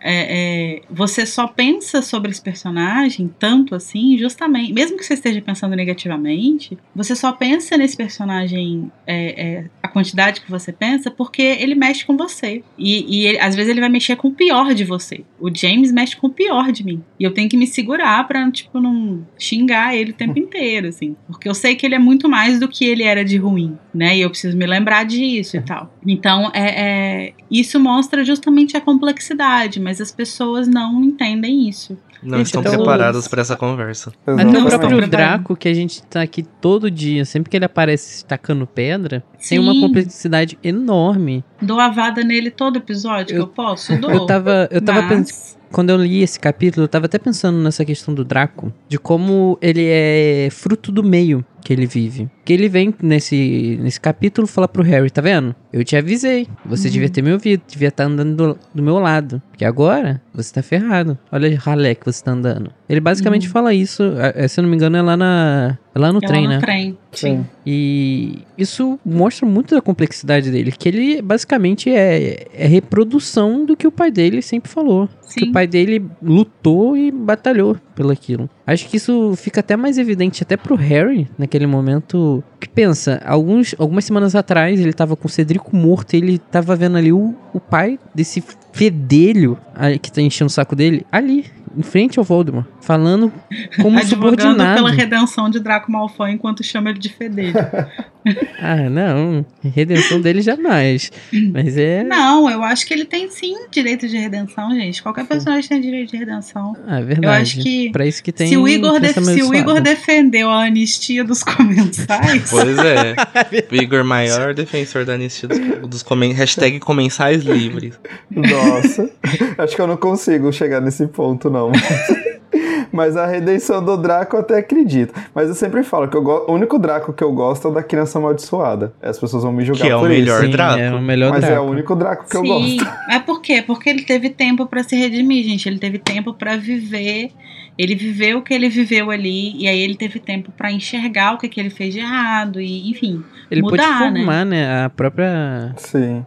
A própria o próprio Sim, senso e aí dele. isso é muito doido, porque a forma como as pessoas é, é, cancelam certos personagens, né? Tipo, a maioria desses personagens cancelados, tirando Dumbledore, é, eles são personagens que a, a os grandes erros deles aconteceram na juventude, né? Uhum. E aí você tá dizendo, então, que, tipo, as coisas que as pessoas fizeram até os 20 anos são determinantes pro resto da vida delas. Como se, tipo, elas não pudessem corrigir isso, sabe? Tipo, ah, eu fiz uma merda quando eu tinha 15 anos e aquilo vai me definir para sempre. Não importa o que eu faça, eu sempre vou ser aquilo que eu fiz com 15 anos. Isso é muito é muito complicado, é muito punitivista, né? Tipo, você tem a pessoa tem que ficar pagando a vida inteira dela aquilo ali que ela fez. Sim. E eu acho que é isso que as pessoas fazem um pouco com o Draco, assim. Eu não gosto do Draco, mas eu acho que é, até porque eu acho que ele não. A narrativa termina em um ponto em que ele não tem espaço para crescer, né? Para viver essa redenção dele. Mas como a gente. Se a gente considerar, considerar Cursed Child Canon, a gente vê que ele viveu essa redenção, ele, ele, ele, ele teve isso. Né? A gente só não, só não viu ainda. Pode ter esse imaginário que pode ter, ter sido uma redenção no encontro lá do. em King's Cross, no final do último livro, onde ele meio que aparece ali, você sente que o clima já não, tá um sim, pouco mais... Não, sim, mas aí são 19 anos que se passaram, é. né? É, já é o começo é, assim, da criança amaldiçoada. É, o fato dele ter só fugido de Hogwarts realmente não dá, né? Tem. Sim. É. Ah, mas vamos chegar em relíquias, né? Discutir vamos, sobre vamos isso. chegar lá. Vamos chegar lá. Mas já que a gente tá falando do Dumbledore, é, antes da gente passar para outros assuntos que são desenvolvidos aí no capítulo. É, a gente falou sobre o discurso dele, né, que é um discurso muito importante, que eu acho que é muito marcante. Eu acho muito bonita a parte que ele fala também sobre a própria, o próprio propósito do torneio Tribruxo, né, que é tipo unir pessoas de diferentes nacionalidades. Aí ele fala aquilo que a barreira da língua não deve ser uma barreira para a união, né? A união de todos os povos, né, gente? Dumbledore é um grande comunista, mais ou menos, né? Às vezes ele não não muito. É, Mas, eu diria enfim. que ele é um grande defensor defensor da União Europeia. assim como a sua criadora J.K. Rowling. Eu vejo, é muito, mas eu não sei vocês, mas esse discurso dele me lembra muito o discurso hoje da União Europeia mesmo, né? Dessa ideia da união dos países europeus e tudo mais. E depois que eu vi a forma como a JK reagiu ao Brexit, toda a movimentação política que ela fez contra a separação do Reino Unido, tem uma, uma carta que ela escreveu, não sei se vocês já tiveram contato, que está publicado num livro Carta de Amor à Europa, que eles foi, foram vários intelectuais britânicos que escreveram cartas Nossa, gente, porque eles eram contra brega. o Brexit. E aí quando eu li a carta da J.K. parecia o Dumbledore falando. Sim, tem muito eu sei, que, eu sei que são, são décadas separadas, né? A carta de 2019, Dumbledore aqui de Cálice de Fogo é lá de 2000, mas me parecia muito a voz do Dumbledore, ao mesmo tempo agora quando eu reli Cálice de Fogo, a voz do uhum. Dumbledore me parece a voz da Rowling. Então eu acho assim, não sei se seria comunista, mas totalmente o discurso que a gente vê na União Europeia dessa união, né? Tipo de. Enfim, de que juntos somos mais fortes e tal. Sim. E aí umas coisas. Tem mais algumas coisas legais que vão aparecer sobre o Dumbledore nesse, nesse capítulo, né? Tem um momento em que a Molly vai, vai falar. O, na verdade, o Ronnie vai falar que a Molly queria que o Harry fosse direto pra toca, né? E aí o Dumbledore fala que não. Que ele precisa, pelo menos no início, ir pra, pra casa dos Dursley. Conveniente. E muito conveniente isso. E isso é interessante porque é uma primeira pista, assim, né, de que a gente, de uma coisa que vai ser desenvolvida mais para frente. É, mas o que eu acho mais legal desse momento é que alguém, é, a, a, Hermione vira e fala, tipo, a gente tem que confiar nele, né? E eles falam, sim, e é isso. E, e a confiança nele é, é inquestionável, assim. O Dumbledore Esse não é momento, é. O, o Harry realmente tá confiando cegamente no Dumbledore. Acho que isso que vai culminar o que vai acontecer no próximo livro, né? Porque agora ele simplesmente, Dumbledore falou, é isso. Ele uhum. vai me ajudar, vamos passar por essa. Dumbledore já tá arquitetando, já vamos chegar já resolvendo Sim. tudo. E eles já viram um pouco disso no, no, no, capítulo anterior, né? Que o Dumbledore já começou a, a mexer os pauzinhos dele ali para montar uma resistência, já tá chamando a ordem, já tá fazendo as coisas e tal. Então isso vai. Já tá indo atrás dos gigantes também? É, Sim. já tá mandando missão pra galera. Então isso vai fazer com que eles sintam que eles podem e devem confiar no Dumbledore, não só por uma questão íntima deles, né? De tipo, ah, eu confio nele porque, sei lá, porque eu acredito no que ele, no que ele fala mas também por uma questão prática, de ver que ele já está agindo, né? Ele já está colocando, colocando um plano em ação, né? E, e aí uma coisa que rola aí também, né, que é um momento que, enfim, que eu acho muito massa, é que o, o Harry, ele tem essa, ele fica questionando nessa né, coisa do Snape, assim, então ele fica lá, quando ele tá na, no salão principal, e aí ele olha pro Snape, o olhar de, os olhares deles assim cruzam, e aí o Harry... dos olhos teus, no olhar dos olhos Meu Deus. Você vai ser cancelado, Luiz. As pessoas vão falar que você chipa Snape, Snape e Harry. E, e aí, quando o, o Harry fica olhando para ele assim, E ele fica um tempasso depois que o Snape desvia o olhar, ele ainda fica olhando e tal, e ele fica se questionando, né? É, o que que levaria o Dumbledore a confiar no Snape? Que agora, é, e aí é uma informação muito importante para eles, agora eles têm certeza que ele era comensal, né? Sim. E que ele era um espião. Eu acho que, que mais importante do que a desconfiança dos outros livros, essa agora tem mais fundamentação, né? Nossa, agora. Porque ao mesmo tempo em que eles é, sabem que o Harry, por exemplo, sabe que o, o, Dumbledore defendeu o Snape no tribunal, falou que ele era espião. Tipo, ao mesmo tempo em que ele tem mais motivos para confiar os motivos para desconfiar crescem igualmente, sabe? Sim. Sim. É como se crescessem dos dois lados, assim, essa balança. Uhum. E Se torna gente... mais de bom tom ainda desconfiar do Snape. Sim, e a gente como vai vendo como que o, o, ódio que ele tem ao Snape vai cada vez ganhando mais espaço, se sobressaindo a confiança que ele tem no Dumbledore, né? Eu acho muito interessante. No livro sexto, Sim. ele tá lá, o Dumbledore falando, eu confio no Snape, e ele tá assim, não, não confio no Snape. Como que o Dumbledore confia no Snape? Eu acho interessante como que o, o, a gente tem a visão do Harry, né? Esse narrador tá seguindo o Harry. Então muitas vezes a gente acaba odiando o Snape, não por uma atitude X ou Y do Snape, mas muitas vezes porque o Harry tá odiando ele e leva a gente a odiar também, ou, ou, ou não. E aí, e nesse momento, acho que é um, é um, dos poucos momentos, talvez, que o, o Harry olha pro Snape com uma dúvida, né? Com um ponto de interrogação. Porque geralmente ele olha pro Snape e ele já taxa o Snape de X ou Y. E ali nesse Sim. momento ele tá assim, nossa, mas o que será que tá acontecendo? Será que ele é, já se encontrou? Será que ele já não se encontrou com o Voldemort? O que ele vai fazer? Uhum. E é, é, interessante, ainda mais ainda nesse capítulo, que é um capítulo, apesar de ser o último de Cálice de Fogo, mas não tem cara de último capítulo, né? Até porque esse livro tem um final aberto. Então. Tanto que ele se chama o começo, né? Sim, se chama o uhum, começo. Sim. Então, assim, o livro tá acabando e o Harry tá fazendo a gente criar caraminholas na cabeça, pensando o que, que o Snape sim. está fazendo. Mas sabe uma coisa que eu acho que ajuda a gente ficar com esse, esse questionamento grande? É que, tipo, a gente pega ali a reunião de todo mundo e cadê Karkaroff? Karkaroff sumiu, mas o Snape ainda tá. O que, que o Snape ainda tá fazendo ali? Se Karkaroff sumiu, sim. ou ele foi pro é. lado de, do Voldemort, ou ele fugiu. Então, o que, que o Snape tá fazendo aqui? Mas é um não, momento... é, tipo, a gente Harry não sabe que, que o Karkaroff fugiu? A gente sabe que o Karkaroff fugiu. Sim. Mas o, o, o que eu acho que fica meio em dúvida é, tipo assim, é, o que o Harry se, per, se pergunta é o que que o Snape foi fazer a mando do Dumbledore? Ele foi atrás do Voldemort? E, tipo, como que ele voltou, né? Ele foi e voltou, cara. Como é que ele tá vivo? É. E, e, e, isso, isso leva, deixa uma pulga atrás da orelha, né? Porque, tipo, ele tá enganando o Voldemort. Ele é tão foda assim. Eu, eu também desconfiaria, assim. Acho que, é, acho que é, é, de bom tom realmente questionar, assim. E o que eu acho mais é, legal é que isso que o, o Victor falou sobre é, o, como que o ódio do Snape, o ódio ao Snape, né, vai se sobrepondo à confiança que ele tem no Dumbledore.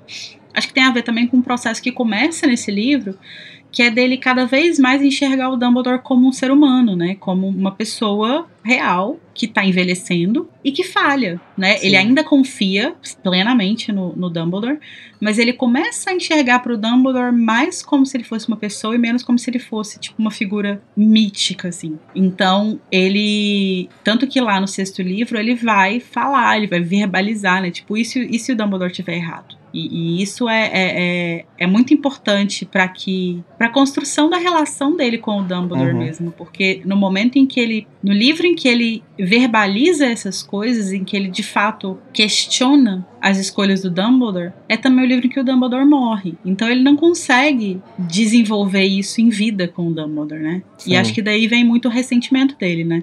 Lá no final do livro, no, no início do último livro, quando ele vê aquele obituário, aí ele vê um monte de informação que ele nunca soube, e aí ele se sente muito abandonado e tal. Uhum. Porque a relação deles, quando ela começou a se tornar uma relação de troca, o Dumbledore morreu. É, é mais uma relação que ele só é alimentado, né? Uhum. uhum. E realmente não existe troca, assim. Tipo, quando o Harry questiona, o Dumbledore simplesmente fala: Isso daqui é um assunto meu, cuida da sua vida.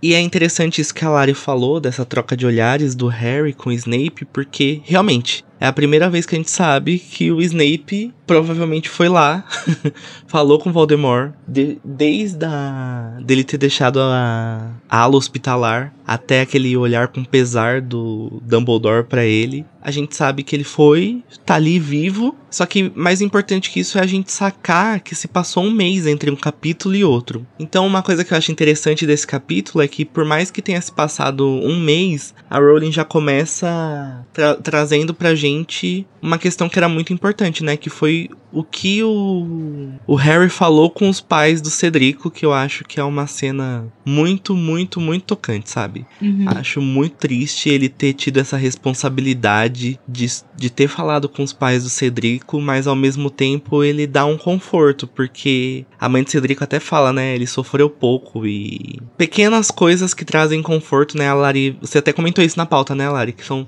tipo, pequenos consolos para uma tragédia que é muito grande. Então acho Sim. que, apesar de achar muito pesado o Harry ser só uma criança que carregou um corpo, foi falar com os pais dele, ao mesmo tempo foi um papel fundamental que ele precisava fazer, sabe? Uhum. Ajudar no luto de uma família. E acho que esse é o tipo de coisa que é, é, pessoas que passam por processos assim, elas sempre vão buscar esses confortos, né?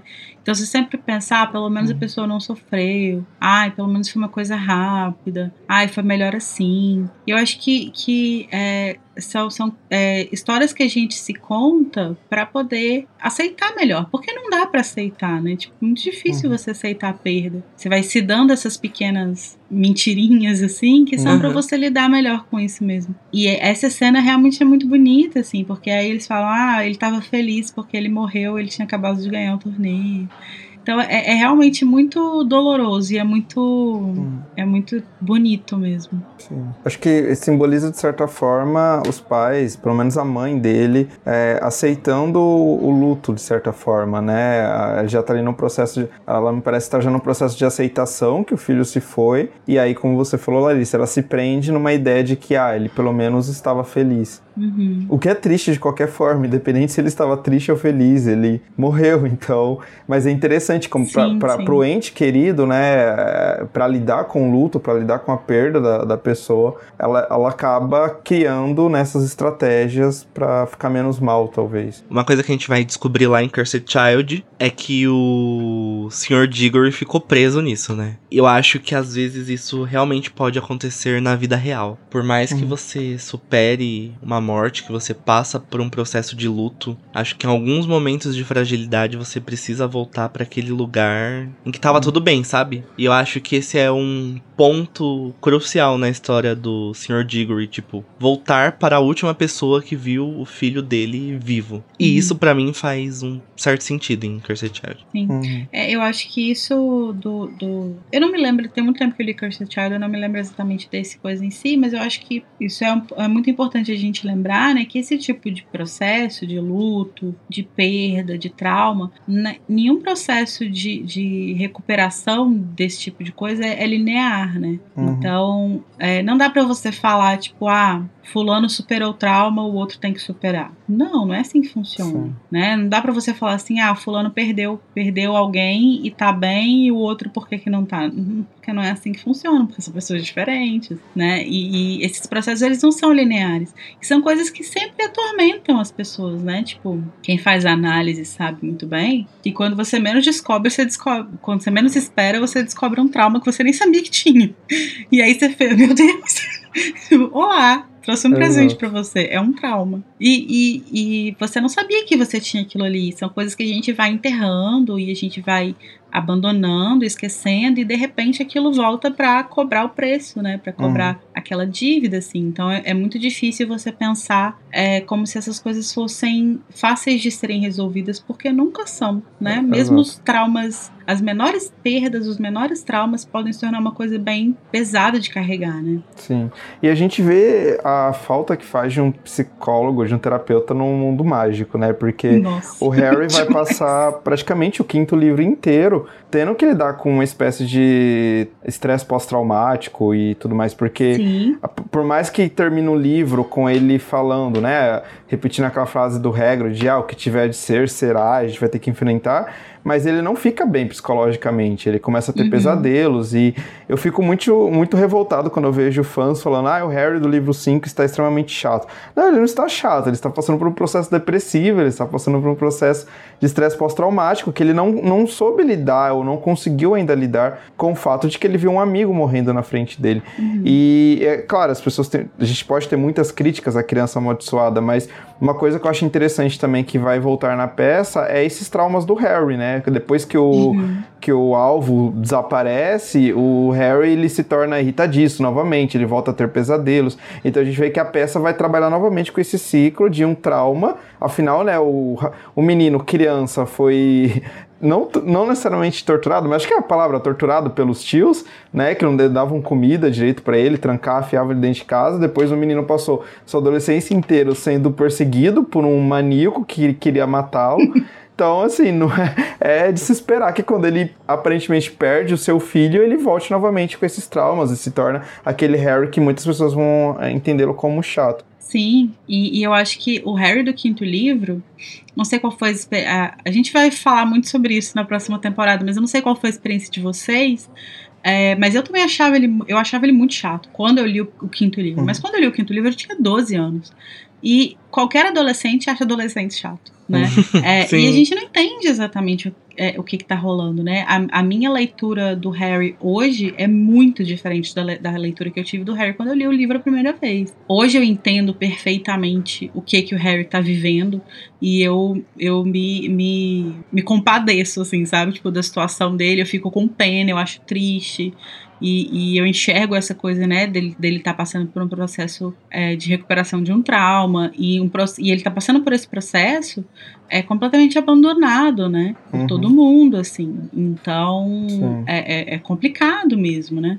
Sim, ele, é, ele, ele fica sozinho, o Dumbledore pouco fala com ele, os colegas de escola acham que ele é um louco, quer se aparecer, o ministério tá perseguindo ele, o ministério tá torturando o menino, então assim, é muita coisa para ele viver no quinto livro, não tem como Sim. o Harry do quinto livro ser o mesmo Harry do terceiro livro, né? E aqui a gente volta uhum. novamente no quão excelente escritora e criadora de história é J.K. Rowling, porque ela percebe que não tinha como ela trazer esse Harry, aquele Harry feliz, aquele Harry meigo, que escuta as pessoas. Não, não tem como, né? Eu, quando eu li Sim. a Ordem da Fênix pela primeira vez, eu tinha 14 para 15 anos. E desde que eu li a primeira vez, esse se tornou meu livro favorito da saga. E eu acho que talvez, diferente da, da sua experiência, Larissa, foi justamente porque eu gostei e me identifiquei muito com esse Harry.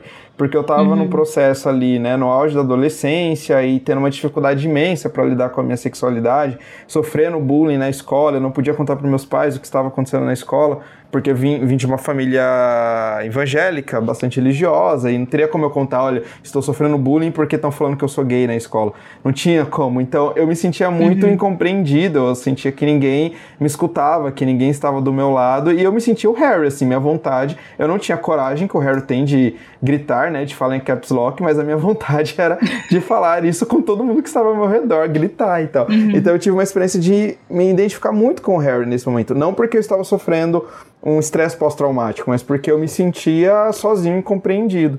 E eu acho Sim. bastante interessante como é, as experiências de leituras vão variando, né? E principalmente uhum. como que a J.K., de certa forma, também já prepara a gente nesse capítulo para como Harry vai estar no próximo livro. Né? Tem um momento Sim. ali, não lembro, acho que é no início do capítulo, né? Que ele é, dá a entender que ele tá pouco se importando com o que está acontecendo ao redor dele, assim, então, então talvez Sim. ela já tá dando sinais ali de, de como o Harry está psicologicamente, né? Sim, tem um momento em que fala, tipo, ah, as pessoas, ele passava e as pessoas desviavam o olhar, cochichavam, e aí fala assim, e Harry percebeu que não se importava muito com aquilo. E, e então você vê que ele já tá num processo, né? Já, é, é, é, ele já tá completamente dormente ali, né? Tipo, ele já. Esse, esse trauma já bateu muito forte, assim. Ele, ele já não sabe lidar com aquilo, ele, ele não tem um, um momento de, de colocar para fora e de chorar e de. Enfim, isso vai acontecer lá no quinto livro, né? Sim. É quando ele vai conseguir finalmente verbalizar um pouco, né, do que, que ele tá sentindo, assim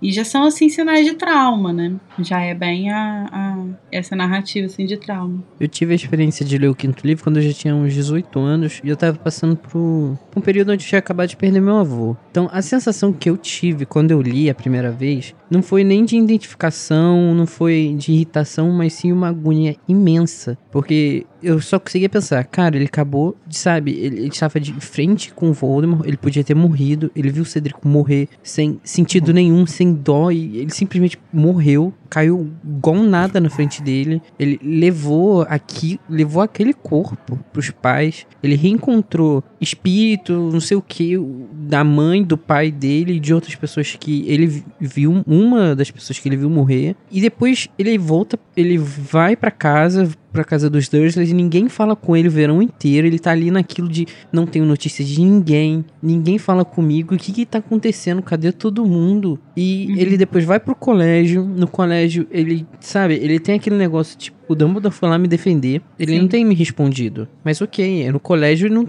ele, vai falar comigo. Ah, mas eu, aí ele chega lá e ele, não, Dumbledore tá muito ocupado. Dumbledore tá muito ocupado. Caralho, ele não vai ter um tempo. Meu Deus, ele não vai ter um tempo pra falar comigo.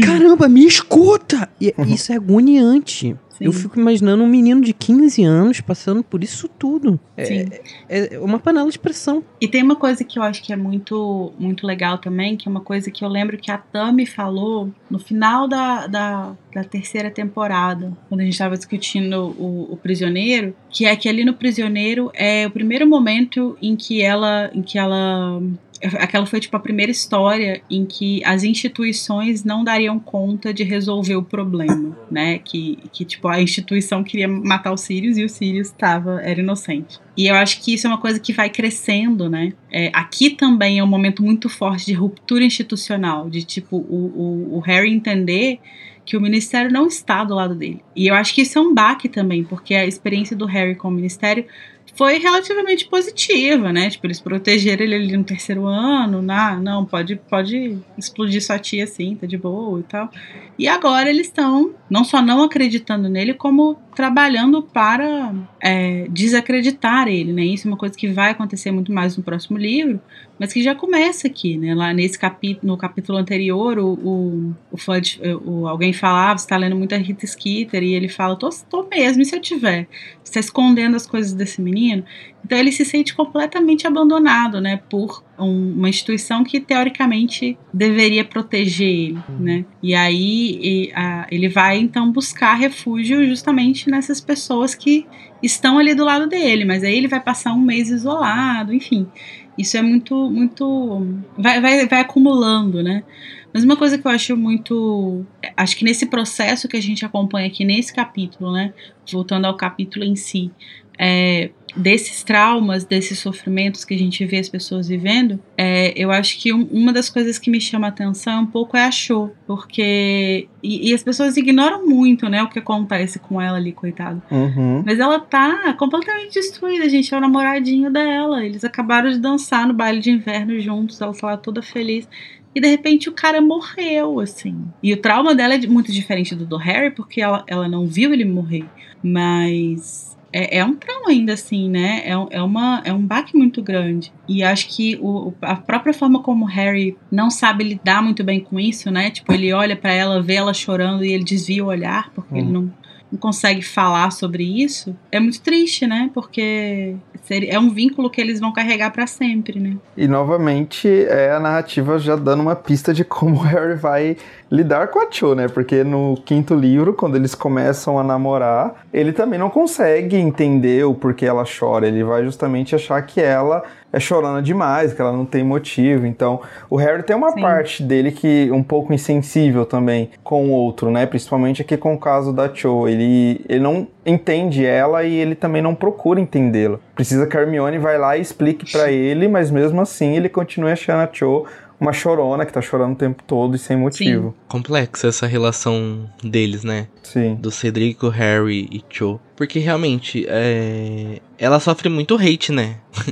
e é muito, é... coitada. E é muito gra gratuito. Tudo bem que ela pode ser uma personagem que não é das mais é, bem construídas, apesar de eu achar que ela é, sim. Uhum. Pode ser que a, as pessoas tenham ranço da show do filme, mas mesmo no filme, gente, a gente sabe como que é namoro de adolescente, assim. A gente sabe como são as relações de amizade, de amor, de ódio na adolescência e como elas são intensas. é como se o mundo fosse acabar ali, sabe? E você precisa de tudo para ontem. Então, igual a Lari falou, um dia você tá no baile de inverno. No outro dia você tem que ouvir o diretor da sua escola celebrando a vida uhum. daquele menino que você tava gostando. Deve ser muito pesado, assim. Sim. E mais do que isso, depois você vai sentir a culpa de estar gostando do menino que viu o seu ex morrer, uhum. sabe? É, é muita coisa para a cabeça de uma criança, assim, de uma adolescente. No mundo em que você não tem psicólogo.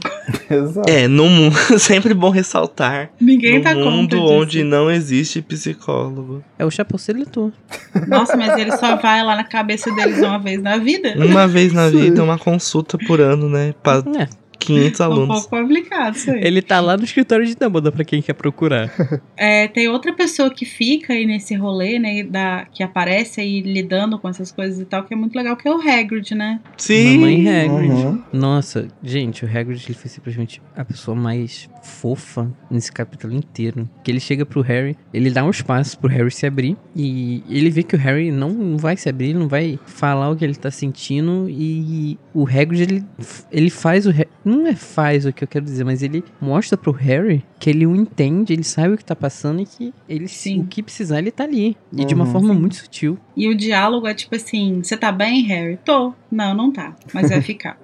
Sim. E, e, isso é muito reconfortante, assim, né? Tipo, é, às vezes a gente tem muita dificuldade em dizer eu não estou bem. É, mas saber que tem alguém que sabe disso, que sabe identificar, né? Que não tá tudo bem, mas sabe também dizer que vai ficar tudo bem, é, é importante. Né? Acho que o Hagrid cumpre um papel muito, muito importante aqui na vida do Harry. Sim. Eu amo que, além do Rony e da Hermione, o Harry sempre ressalta que. O narrador, né? Sempre ressalta que a única outra pessoa que o Harry consegue conversar sobre essas coisas é o Hagrid. Sim. E é uma relação de parceria muito bonita, apesar da, de todas as diferenças que eles têm, sabe? Uhum. E é interessante que não tem uma hierarquia entre eles, né? Eu acho que o Harry vê o Hagrid como um amigo e vice-versa, né? Eu fico, fico uhum. pensando, assim, comparando a relação do Hagrid e do Harry com a do Sirius e o Harry, e o Dumbledore e o Harry eu acho que tanto Dumbledore quanto Sirius, eles acabam ocupando em alguma medida um papel paternal na vida do Harrison. Acho que o Dumbledore começa como professor, o mentor, mas ele acaba depois tendo uma, uma figura ocupando uma figura, um espaço paterno no Harry. E o Sirius já surge, né, quando ele descobre que o padrinho dele está vivo com essa figura paterna, como uma figura paterna e tudo mais. Enquanto que o Hagrid não, o Hagrid é o amigo do Harry, né? Eles se falam, se tratam como igual. E é muito bonito nesse momento final o conselho que o Hagrid dá pro Harry também, né, de que Sim. não adianta ficar sentado esperando, se preocupar, não adianta ficar é, sentado se preocupando, né? Que o que tiver de ser será e nós enfrentaremos quando vier. É, e é uma palavra, é uma frase curta, mas que diz muito. Eu acho que diz o que o Harry precisava ouvir naquele momento também.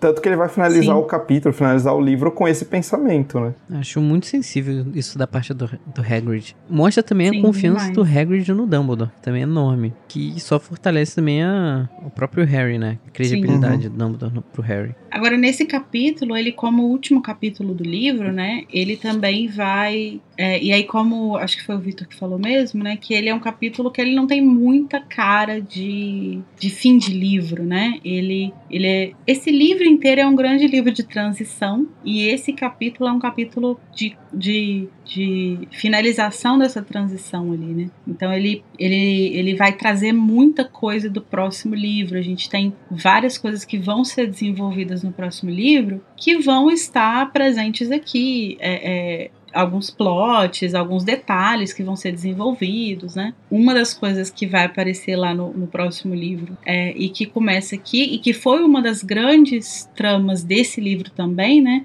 É a história da, da Rita, né? Então Muito a gente vai bom. ver lá no final a Hermione finalmente revelando, né, o que, que foi a história da Rita. Que simplesmente era um, ela tava besourando pela escola. Eu amei que a, ali ela bota isso, que ela andava besourando pela escola. Eu não lembro como tá no original, mas a tradução ficou muito boa, realmente. É, eu acho que enquanto a gente perde um pouquinho no grampo, né, que a gente não é. pega a dica que a Hermione dá, acho que a gente ganha no besourando bastante. Gente, Sim. genial a ideia da, da Rita e, e assim, a Hermione mais genial ainda por pegar o detalhe que sempre tinha um besouro nos lugares. Uhum. Que era algo que, tipo, pô, um inseto, tem em todo lugar. Imagina em Hogwarts, que é do lado de uma floresta. E vocês, quando leram pela primeira vez, vocês imaginaram que seria esse o segredo da Skitter? Porque eu fui pego completamente de surpresa. Eu não fazia Jamais. nenhum. Jamais. Depois nas leituras eu falei, olha, mas tinha sempre um besouro mesmo. Mas eu nunca Sim. tinha parado. Uhum. Isso Sim, tinha passado não, totalmente mas eu- despercebido pra mim. Eu sou Tudo se péssima. encaixa. E o, o Igor fala uma coisa que eu sou super como ele, assim. Eu sou uma leitura muito passiva. Então eu não fico formando teorias enquanto eu estou lendo. Eu não fico tipo, nossa, será que. A gente tava falando negócio de chip, né? Eu não fico chipando as pessoas enquanto eu estou lendo. Eu não fico pensando, ah, é, é, eu acho, eu vou procurar uma pista aqui, porque isso aqui vai explicar. Eu, eu, eu aproveito a história. Eu curto a história e quando chegar lá no final eu falo, caralho, deixa eu voltar e ver se é isso mesmo. Aí eu volto e aí vou vendo, tipo, as pistas, assim. Então, é, eu lembro também que você pega super de surpresa com essa coisa da Rita. E é incrível, né? Esse plot inteiro, assim. Inclusive, eu amo o besourinho que o Jim Kay faz da Rita Skeeter, porque ele é rosinha e verde. E parece que ele tem um óculos, assim, é muito fofinho. E as Sim. antenas saem dos olhinhos como se fosse o, o arquinho do óculos, é muito perfeito. Aham. Tem as ilustrações maravilhosas dele, né? E na própria narração aqui fala, né? Tipo, a Hermione fala, ah, se você olhar de perto, você vai ver que ele tem uma marca igual de óculos. Sim. É igual a Minerva tem, né? Do gatinho, gatinho de óculos. É verdade. essa atitude da Hermione, né, de pesquisar e tudo mais, que é bem característico dela, mas essa, esse lado da Hermione, que é um lado vingativo, que eu acho geralmente engraçado e tudo mais, mas demonstra como a Hermione também não é a senhorita perfeição, como muitas pessoas acham, né? Sim. Voltando no que a gente tá Não falando sobre mexe com personagens ela, não. então, mas voltando com personagens complexos e tudo mais. Então, ela também tem várias atitudes que a gente fala, nossa, quando a gente para pra pensar, olha o que ela fez. Ela pegou uma pessoa e prendeu essa pessoa e está chantageando ela. Tudo bem que a Ela gente simplesmente botou uma pessoa em cativeiro, né? Exatamente, dia. exatamente. Então, assim, pelo amor de Deus, quem está ouvindo a gente não vá cancelar a Hermione por conta desse motivo, né? Já Não, falamos de modo algum. co- como não faz sentido o da cancelamento. Mas mostra como que a Hermione também tem a- o lado trevoso dela também, vamos assim dizer, né? Então, Sim. por mais que a Rita Skeeter seja uma personagem odiosa, é, e às vezes a gente, a gente vai até, a gente vibra, dá risada, mas é o que vocês falaram, é cárcere privado, ela chantageia e prende a mulher. Então, eu, eu, eu acho, acho bastante interessante mesmo essa complexidade que a J.K. também vai dando uh, pra Hermione. Mas aí, eu acho, não sei se vocês já discutiram nos outros episódios, eu tô um pouquinho atrasado nos episódios de vocês, mas polemizando aqui um pouco, né, já que a gente trouxe a questão da Rita Skeeter, dela ficar presa lá no, no potinho da Hermione, e recentemente tem tido várias, vários comentários nas redes sociais, né, falando que a Rita Skeeter seria uma alegoria transfóbica e tudo mais, que a prova disso, uma das provas é a Hermione trancar ela e chantagear ela com segredo e tudo mais. O que, que vocês acham disso, do que tem se falado e principalmente dessa passagem aqui da Hermione? Eu sei que é polêmico, mas se eu estiver polemizando demais, me desculpem, mas eu queria ouvir um pouquinho vocês. Eu acho uma grande viagem. eu acho que isso é uma, uma coisa, inclusive, que eu acho que é, você mesmo escreveu um texto sobre isso, né, Victor, que você publicou lá no Paraland de Hogwarts, que é essa Hum. coisa meio. É, quase como se fosse um retcon, assim, né? Então você vai. é, a partir do momento que você encontra um problema na autora, você se sente na obrigação de voltar e encontrar todos os outros possíveis. E não estou dizendo que não existam problemas é, é, na história que a Rowling criou que a gente não enxergava antes e que a gente enxerga hoje com, com um olhar diferente por questão de maturidade e tal. Eu concordo, acho que existe sim várias questões e tal. Mas eu, eu acho que existem certas coisas que as pessoas fazem com uma intenção realmente muito estranha. An- Anacrônico, né? É, é tipo, é, é uma vontade de provar como se, tipo, ah, tava ali o tempo inteiro vocês que não enxergaram. Eu não vejo muito sentido nisso. Eu realmente é não. confirmação de viés, né, Lari? Que pessoa fala. É, eu não, eu não vejo muito sentido em fazer algo desse tipo, porque é como se você precisasse encontrar todos os problemas do mundo naquilo ali, porque existe um problema. Se existe um Uhum. problema na escritora, você precisa que ela tenha todos os problemas. Então você precisa provar que ela já era transfóbica, a gente que não percebeu, e você precisa provar que ela era homofóbica, que ela era racista, que ela era, sei lá, tudo. Nazista. Nazi era tudo, era nazista. Uhum.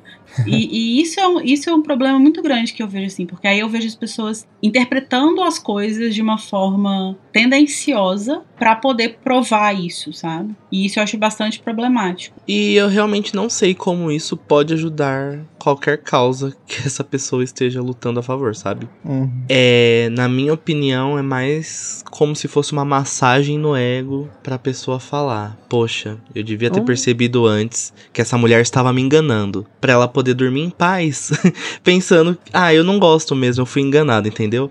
É mais uhum. como se fosse um, uma autoafirmação do que realmente uma análise aprofundada ou alguma coisa que pudesse ajudar alguma causa específica, sabe? Na minha uhum. cabeça, eu pego também um pouco pela mídia, as pessoas eu acho que tem uma certa maldade nisso. Às vezes uma tendência tipo, é, já que eu quero vilanizar essa pessoa, deixa eu procurar possíveis brechas onde eu possa confirmar o viés que aquela pessoa já, sempre foi assim, a gente não viu e vamos confirmar e fazer as pessoas acreditarem nisso. E eu acho que existe um problema também, que é o fato de que isso acaba, às vezes, desviando é, o, o, a discussão de problemas que realmente estão ali na narrativa. Existem, de fato, vários problemas na narrativa. E, e, e aí você fica criando outros que não existem com esse objetivo de tentar provar que aquilo estava ali o tempo inteiro, e você acaba deixando de discutir questões que são que são reais, que realmente estavam ali, que realmente é um problema. E não é um problema, tipo assim, uma coisa que a gente já discutiu é, em alguns momentos aqui, por exemplo, a, como que a Rowling descreve algumas personagens femininas de uma forma bastante misógina. É, isso não é uma coisa tipo assim, ah, nossa, Rowling misógina, vou queimar, né? Não, não é isso, assim, é tipo, é uma misoginia que tá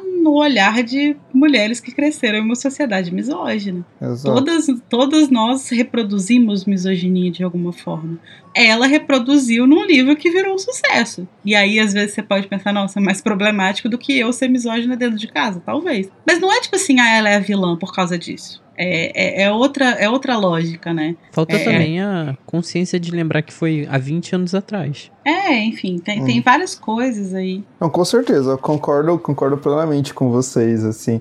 E o que eu acho interessante é como muitas pessoas é, veem é, uma série de problemas na saga Harry Potter, ou nesse caso que a Larissa trouxe, né, de uma descrição que é misógina dos personagens, mas quando vá para outros autores, e geralmente autores homens que fazem o mesmo tipo de descrição, as pessoas não se incomodam, né? Então é interessante uhum. como as pessoas estão muito mais dispostas a julgarem uma autora mulher ou a julgarem a J.K. porque ela fez declarações transfóbicas, mas outra pessoa, outros autores que é, não são de falar abertamente suas é, opiniões políticas ou ligadas a gênero e sexualidade passam despercebido. E eu digo isso Sim. porque no último semestre eu ministrei um curso na Unicamp para graduação em que a gente trabalhou com quatro sagas jovens adultos publicados ali na primeira década do século XXI, que foi Harry Potter, Jogos Vorazes, Crepúsculo e Percy Jackson. E quando a gente lê Percy Jackson, a gente percebe que é, o Rarda ele faz o mesmo tipo de descrição que a J.K. faz de algumas personagens femininas, que a gente pode ler como misógina. E no caso da Rita Skeeter, que a gente tem uma descrição da Rita Skeeter como uma mulher masculinizada, isso também está presente em Percy Jackson. É, as filhas do deus da guerra, elas são descritas é, também como mulheres masculinizadas. E isso é colocado na narrativa como motivo de zombaria, isso é colocado como motivo do mau caratismo delas. Só que eu não vi ninguém falando que Percy uhum. Jackson é transfóbico e que a Clarissa, filha do, do Ares, é uma alegoria à transfobia porque ela é descrita de forma pejorativa por ser uma mulher masculinizada. Mas aí vai se falar sobre J.K. Rowling e vai se falar só depois que ela fez as declarações transfóbicas. Então, eu acho que é muito curioso, né, como as pessoas às vezes só vão olhar para o texto a partir do momento que o autor ou a autora fala algo. Então, se o Arda ele não fala nada, ele vai lá no Twitter e coloca mulheres trans são mulheres, aí, ah, ele é um autor maravilhoso, não tem problema problema nenhum no texto dele. E se a gente for pro texto dele, a gente vai encontrar o mesmo tipo de descrições que a J.K. está usando. Porque como a Larissa bem falou, não é uma coisa só pessoal da autora, mas a gente tem que pensar também o contexto histórico e a sociedade dentro da qual ela está vivendo quando ela produziu aquela obra. Isso não justifica que a gente tenha descrições que sejam pejorativas, mas eu acho que explica. E quando a gente pega esses outros livros publicados, escritos na mesma época, como Percy Jackson, Crepúsculo, Jogos Vorazes, a gente vai encontrar as mesmas descrições, as mesmas uhum. caracterizações. A gente vai ter, se a gente tem em Harry Potter vilões do gênero masculino que são descritos como homens efeminados, por exemplo, como Lockhart, a forma como Lockhart se porta, os bobs que ele usa no cabelo e tudo mais, a gente vai ter isso também em Percy Jackson, a gente vai ter isso também em Crepúsculo. Então eu acho que Sim. falta às vezes uma interpretação mais cuidadosa das pessoas, levando em consideração o contexto histórico, o tempo, né, quem está escrevendo, e pensar também outros livros que estão sendo publicados na mesma época, como que eles estão descrevendo mulheres que são vilãs. É, então acho que isso é uma coisa interessante para se pensar. Porque se for um, um, caso isolado, aí vale a pena um olhar mais cuidadoso, né? Tipo, tá todo mundo escrevendo numa direção, aí tem uma uhum. pessoa que descreve todas as mulheres de uma forma diferente. Aí você fala, não, peraí, vamos, vamos olhar porque tem alguma coisa esquisita aqui. Uhum. Mas se é uma, uma coisa que acontece de modo geral, não é que você vai ignorar, mas você pode entender como algo muito maior do que, tipo, simplesmente, ah, essa pessoa é o problema. Sim. Não, sim. talvez a sociedade em que elas estejam escrevendo seja o problema, né? E eu acho também que existe quase que um preciosismo dessas pessoas em relação a Harry Potter, essas pessoas que estão caçando problema, sabe? Elas estão muito dispostas a achar problema para se convencer de que sempre foi, de que sempre foi errada. Mas isso é muito ruim porque cria um ambiente muito hostil, sabe? E normalmente são pessoas que falam muito sobre acolhimento e sobre coisas que estão em voga nos dias de hoje, só que acho que elas pecam um pouquinho por esse excesso e por mirar no problema errado, assim, sabe? Enquanto, uhum. como a Lari mesmo disse, não é como se não existissem coisas problemáticas, mas essa fabulação que essas pessoas fazem acabam tirando perspectiva de muitas coisas e o peso real das coisas, sabe? É bem complicado. Quando você pega Guerra dos Tronos, do Martin, que é um livro de 96, a forma que ele descreve muitas mulheres, assim, é absurdamente misógina. E sabe como as pessoas falam e defendem? Ah, gente, é por causa da época, é retratação da época. Não, mas isso, mas isso é uma coisa que, assim, é, é, eu acho que existem problemas. Eu acho que a gordofobia, por exemplo, é um grande problema da narrativa Sim. de Harry Potter. Sim. Mas é, é, isso não transforma a narrativa toda em uma grande porcaria, assim, né? Tipo, só, enfim, eu acho muito mais complexo que isso. E eu acho que, voltando ao caso da Rita especificamente, né, na, da, da descrição da Rita e tal, eu acho que isso muito mais, é muito mais um sinal dessa, dessa, dessa misoginia é, que está entranhada na, na própria geração da Rowling do que algum sinal de transfobia, assim. Eu acho que a, a forma como a Rowling lida com a, a, questão da Rowling com as personagens femininas é muito complexa, porque a Rowling é uma feminista, então ela tá tentando descrever mulheres de forma feminista, mas ela desliza o tempo inteiro, justamente porque o, o feminismo não dá conta de tudo, o feminismo dela não dá conta de tudo. Então ela vai, por exemplo, usar uma descrição, ela vai ter um olhar muito misógino, por exemplo, sobre a Flair a forma como ela vai dispensar a Flair como se fosse tipo a, a menina feminina demais e portanto frágil demais e, e, e aí ela não, não merece muito, uhum. muito crédito. E ela vai idealizar uma mulher como a Hermione que tipo assim ah é bonita mas é estudiosa tipo meio que equilibra as coisas e aí ela não, não tá muito atrelada a essa coisa, essas coisas fúteis da feminilidade estereotípica e tal. E isso para mim é é um, é um traço de misoginia. Mas eu acho que é uma misoginia geracional Sim. Sabe?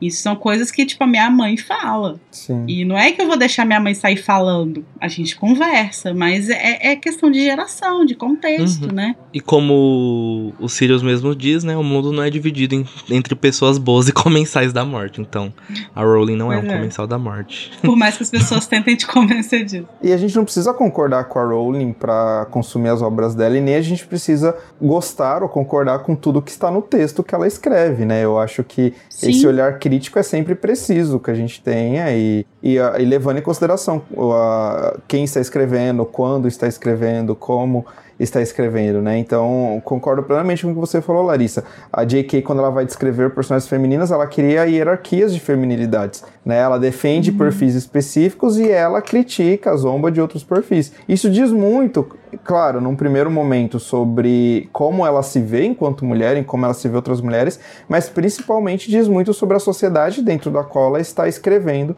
e ela está vivendo, né? Toda obra literária, toda produção cultural, e aqui entra cinema, é, séries de TV, telenovelas e tudo mais, são resultados do seu momento histórico.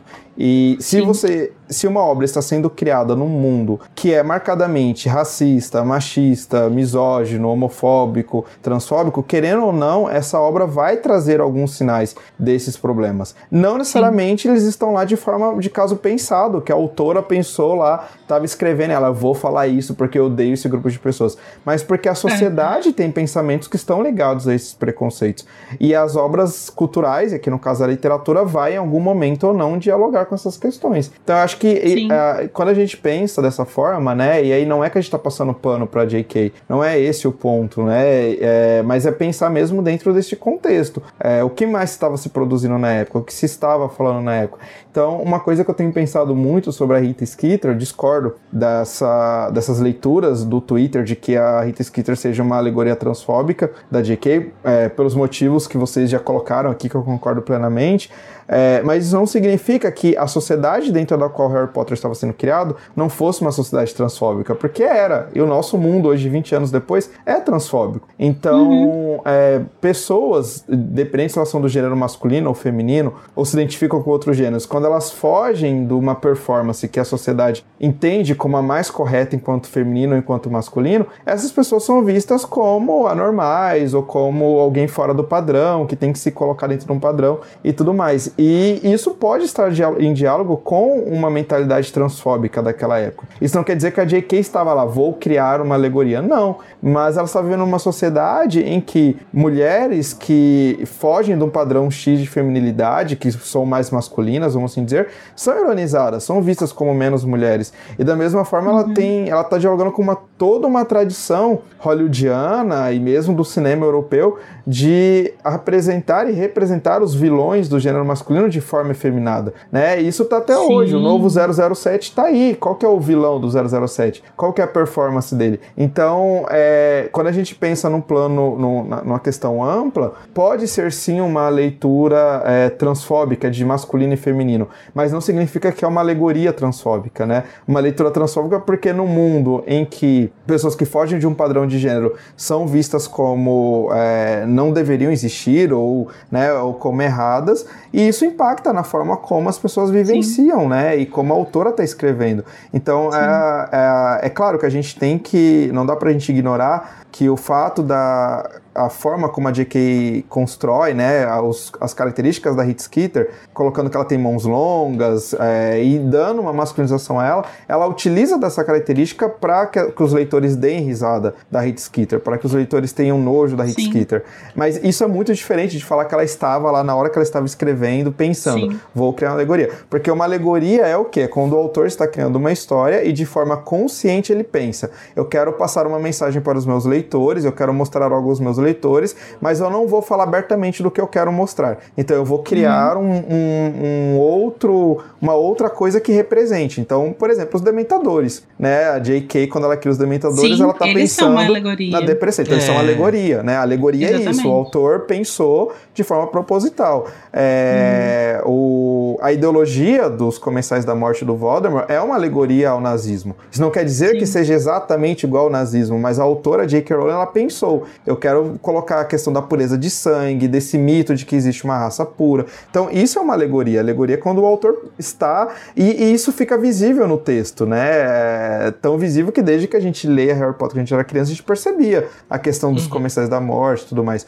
Então, eu acho que às vezes as pessoas também confundem o conceito de alegoria com uhum. a, com discursos e representações que se fazem presentes numa obra literária, ou no cinema, ou na TV como um todo, de forma não proposital, mas como resultado uhum. do que aquela sociedade é, né? Aquela sociedade dentro da qual essa obra está sendo produzida. É, eu acho que esses casos, assim, né, essa coisa da, dessa misoginia, ou até de uma possibilidade de uma leitura sobre transfobia na Rita, a questão da gordofobia, acho que esses casos, assim, eles são uma, muito mais um, um retrato de como a gente pode olhar para uma obra e ver como ela absorve a sociedade em que ela foi escrita. Sim. Né? É, é como que ela reflete, né? E é isso. É um reflexo. A gente, a, na Casa Elefante, a gente tenta sempre analisar as coisas com nuances e acho que isso é muito o trabalho que o Igor. Que o Igor não, que o Vitor faz também, né? E essa é a diferença de uma análise que existe no Twitter, que assim, gente,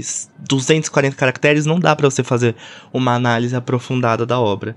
E as pessoas elas partem de um pressuposto muito idealístico para analisar as coisas, e ao invés de partir, por exemplo, como o Igor sempre diria, de um materialismo histórico.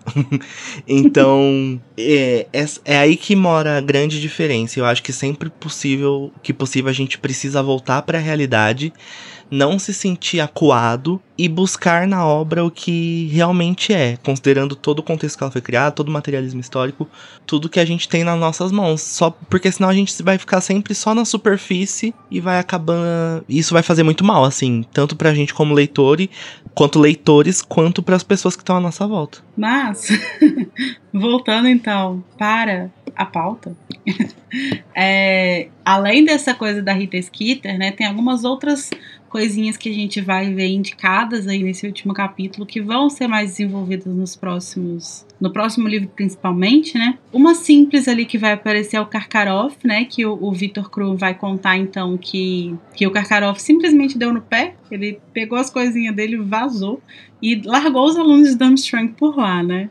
Simplesmente abandonou, né? Chama abandono infantil isso. O melhor Rony. Cara, como é que eles vão embora agora sem o Karkaroff? Como é que é. eles vão chegar lá sem o Karkaroff?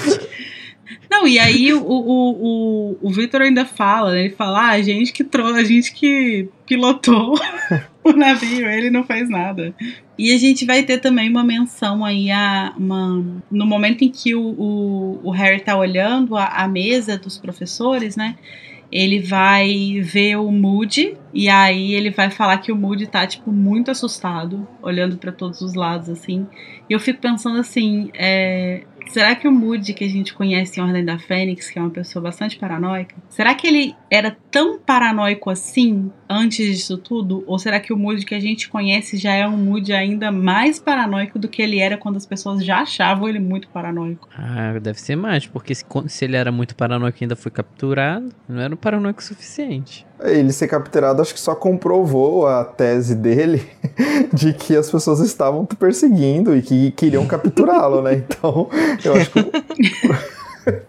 Coitado, né, gente? Ah, eu não deveria estar tá rindo, mas tô rindo. É porque eu fui falar tese, eu lembrei, é eu lembrei da Jojo Todinho também. Aí eu comecei a rir. é rindo com respeito, coitado, Sim. gente. Ele, ele teve um ano muito difícil, esse, esse, esse moço. Sim, Mas ele, depois de ter esse ano muito difícil, né, ele obviamente não vai trabalhar como professor de defesa contra as trevas nunca mais. A narração vai mencionar, né, que esse cargo tá vago, e aí é uma relação legal que, que a gente pode fazer, que no capítulo anterior o Fudge ele vira pro Dumbledore e fala, tipo, amanhã eu entro em contato pra gente discutir o futuro da escola, o futuro administrativo. E depois menciona que a vaga de professor de defesa tá é, que não tem professor, né? Que tá vago esse cargo. E aí, se a gente juntar essas duas coisas, a gente sabe muito bem na merda que vai dar, né? Que vai ser uma pessoa rosa que vai chegar. E Mamacita vem aí. Vem aí. Sai da mesa que eu quero comer. O Moody, ele até trabalharia de professor, assim, eu acho. Mas acho que o Dumbledore achou mais importante ter ele na ordem, sabe? Daí falou, ai, você já sofreu tanto aqui em Hogwarts, vai Sim. lá. Sofrer mais trabalhando na ordem. Talvez o Dumbledore imaginasse que ele ia encontrar facilmente um outro professor, né? Mas depois que um foi assassinado, o outro perdeu a memória, o terceiro foi expulso por ser lobisomem, assim, não expulso literalmente, mas né, teve que sair. E o quarto ficou um ano preso, é de, de se entender que ninguém queira mais esse cargo. Sim. Vai né? ficando cada dia mais difícil, né? O RH de Hogwarts sofre. Pode Sim. ser até que ele já, também já estivesse pensando em botar o Snape ali naquele, naquele, naquela, naquele lugar de professor de Descartes. Então, mas existe uma questão nessa coisa do Snape que é o seguinte: o Dumbledore não pode colocar o Snape como professor de defesa, porque se ele colocar o, Dum o Snape como professor de defesa, alguma coisa vai acontecer com o Snape. É. Sim, porque ou o, o tá Snape tá vai morrer, ou ele vai morrer, ou ele vai ser expulso, e aí estraga o cargo dele. Por isso que ele só pode ser professor no sexto ano, porque é o ano que não tem jeito. Tipo, até o final do ano ele não vai mais ser é, ocupar o cargo que ele ocupa. Ele vai, as coisas vão mudar. Eles sabem que as coisas vão mudar. Então, antes disso, o Snape não pode ser professor. E é uma, é uma decisão consciente do, do Dumbledore. Não é tipo, ah, eu quero afastar ele das artes das trevas. Não é isso. Ele quer, ele sabe que se ele fizer isso, ele tá ameaçando o. Perdeu o Snape, o, né? É, ele tá ameaçando o, o outro porco do abate dele que é essencial. Eu Tô também, falando com todo respeito, tá? Eu acho que isso também é meio necessário a gente pegar a contextualização de quando foi que ele teve essa decisão, né? Que se ele já soubesse. Na... Foi, no, foi no início do ano. Foi no início, foi na, nas férias ali, porque quando o Dumbledore encontra o Harry no início do sexto livro, ele já está com a mão amaldiçoada. Então, eu, eu já devia saber sobre, sobre o Draco. É, ele já, ele já sabe que ele vai morrer. Ele já nomeia o Snape como professor professor sabendo que daquele ano ele não passa mesmo. Mas sabe que eu tenho que falar sobre isso, Larissa? Muito conveniente, hein, Dona Rowling? Muito conveniente. Mas eu tenho uma coisa mais legal ainda para falar, que é Vem Aí. O sexto livro tá cada vez mais perto e eu vou colocar meu nome em todos os capítulos desse livro. Agora eles, no, de finalzinho, né, eles vão pro trem de novo. E tem Draco, Crab Goyle enchendo o saco pra variar deles. Sim. Todo mundo fica puto, vem feitiço de tudo quanto é lado, até de fora. Que a gente depois vê que Fred George estavam lá fora. Quando a gente vê, tá Draco, Crab Goyle no chão, tá até com, assim, uns tentáculos para fora. Porque a gente descobre que se a gente usar o, é, é o furúnculos, e qual era o outro feitiço? Era o... Das pernas, pernas bambas. Pernas bambas. Parece que dá, em vez de um furúnculo dá um tentáculo, né? A gente dá vê ruim. um pouco da ciência exata que é a magia. E além disso, o Fred e o George eles, tão, eles vão lá, vamos jogar uns snaps explosivos aqui. O Harry vai sondando eles para tentar descobrir o que, que, eles andaram tramando esse ano. E Sim. a gente descobre que o Ludo, né? Ele foi. Ele, ele tinham feito né, a, aquela aposta na Copa Mundial. E o Ludo pagou eles com ouro de Leprechaun, que obviamente desapareceu. Aí eles vão contando, né? Parece que o Ludo, ele é simplesmente o cara é. que tá devendo para todo mundo. Caloteiro ele é, que chama. Ele é, o, ele é um apostador, ele é um. Não, Lari, vamos falar sério, ele é um viciado, tadinho. Não, ele é um caloteiro. ele, ele, tá... ele usa dos viciados para ganhar a vida dele. Não, e é muito legal porque quando eles vão contar essa história, então, né, que eles vão a gente vai finalmente entender qual que era o rolê do Ludo, porque até então ele era um suspeito, né? Então ele passa a narrativa inteira como uma figura bem suspeita ali, que eles acham que tá rolando, enfim, que ele pode estar envolvido de alguma forma, eles acham estranho ele ficar oferecendo ajuda pro Harry, não sei o quê. A gente vai finalmente entender e tudo vai se encaixar, né? E aí faz sentido ele ter oferecido ajuda pro Harry, porque ele apostou no Harry.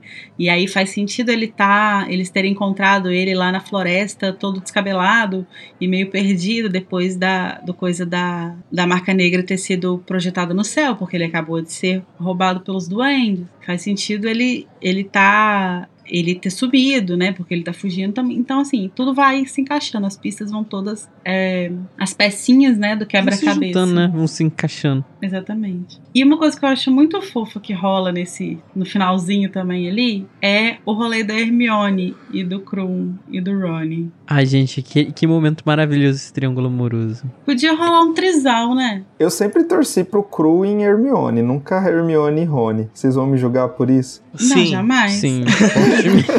Vamos julgar fortemente. Não, não julgo, não. Tá, tá. Também, não, Se tem uma coisa que não é existe aqui é chip shaming. É, gente. Não me importo. Larissa agora abraçando Hermione Snape. Não, já, já chipei. Hoje em dia não chipo mais. Não, é Lu, Luna Snape, né? Não.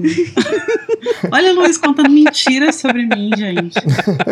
Mas eu, eu, eu, acho que todo triângulo amoroso devia se transformar em um trisal. Resolveria todos os problemas. Sim, Resolveria. Maravilhoso. E eu queria ser, eu queria ser o Rony nesse trisal. pra pegar o, o, o, o, o Crew e a Hermione. Com certeza. o que eu gosto muito do Krum falar com a Hermione é que apesar dos pesares, apesar de tudo ter dado uma grande merda, ele podia se sentir muito acuado, né? Porque o diretor da escola dele acabou de fugir.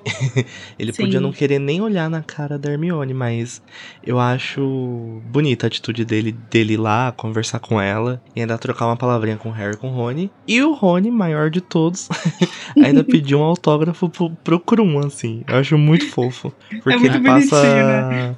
passa por cima do orgulho dele, por cima dos ciúmes e por cima de tudo, para ter o autógrafo de uma pessoa que ele gosta muito, né?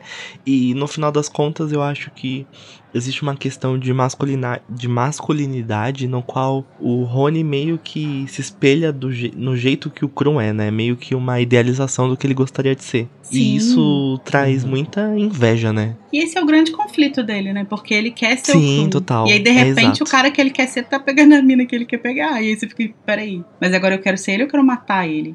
Né? Então ele tem muito esse conflito, assim. E, e, é muito legal você ver ele deixando algumas coisas de lado, né? Ele vai continuar com o ciúminho ali da Hermione, vai continuar uma questão e tal, mas ele pensa, bom, mas meu autógrafo acho que é um pouco mais importante. Mas nesse, momento, momento vocês, nesse momento vocês também estão esquecendo que quando a Flay, a Flay foi despedir deles, a Hermione também ficou com ciúme. A Hermione fica com ciúme? Fica! É, ó, vou pegar o momento exato. Eu não lembrava desse trecho. Mas só enquanto o Luiz procura, tem uma coisa que eu acho. É, isso que você falou, né, Danilo? Que ele podia estar tá se sentindo meio acuado, né? E tal. É, é uma coisa que aparece também, né? que ele fica, enquanto o Dumbledore tá fazendo o discurso, fala que ele fica olhando pro Dumbledore esperando que ele falasse alguma coisa que, sei lá, que, ele que fosse desagradar ele assim de alguma forma. Eu acho que ele, ele vindo de uma, de uma escola que tem uma tradição de magia das trevas, né, que tem uma tradição de uma não ser muito bem vista, e tem essa coisa do E tal. Pois acho é, que na escola que o Grindelwaldinho É, eu acho que ele tem muito medo de ser julgado por ser é, como algo que ele não é, né? Uhum. E, e ele, na verdade, é um cara, tipo, completamente avesso aos, aos ideais do Grindelwald e tal. Ele Sim. quer lá bater no pai da Luna, porque o pai da Luna tá com o símbolo dele.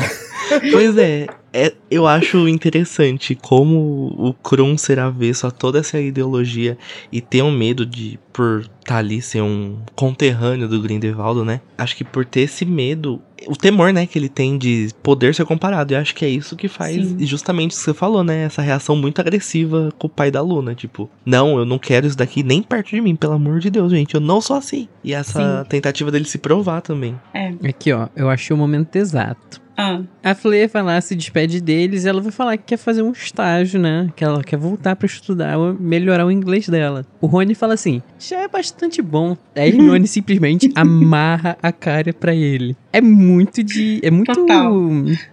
É, Ciúminho, não, é né? não é suave que eu ia falar, é muito. É um momentinho muito pequenininho, mas tá ali, Sim. ó, o ciúminho nela. Sim, inclusive, e, e, o oposto, né, do Ronnie, tipo, falando, você vai se atrasar, tá na hora de ir embora, aqui tá chegando, enquanto ela tá conversando com o Crow, né. Eles ficam trocando esses momentinhos, assim. Sim, muito legal. É, voltando um pouquinho na coisa do Dumbledore, que ele vai fazer o discurso dele lá, ele vai ser muito sincero, né, ele vai é, abrir o jogo pros alunos e vai falar quem matou o Cedrico foi o Voldemort, e eu acho que é importante vocês saberem, e ele vai falar, ah, alguns pais vão, vão achar que eu estou errado, de falar isso para vocês, que eu deveria poupar vocês e tal. E esse é um discurso que eu tenho visto circular muito sobre o Dumbledore, né? De como ele transforma crianças e jovens em soldados. Né, como que ele meio que transforma essas pessoas jovens que estão sob a influência dele, né, que estão dentro de um lugar onde ele tem poder e tal, como peças em uma guerra em que ele, uma guerra em que ele tá lá, que ele tá lá jogando, né?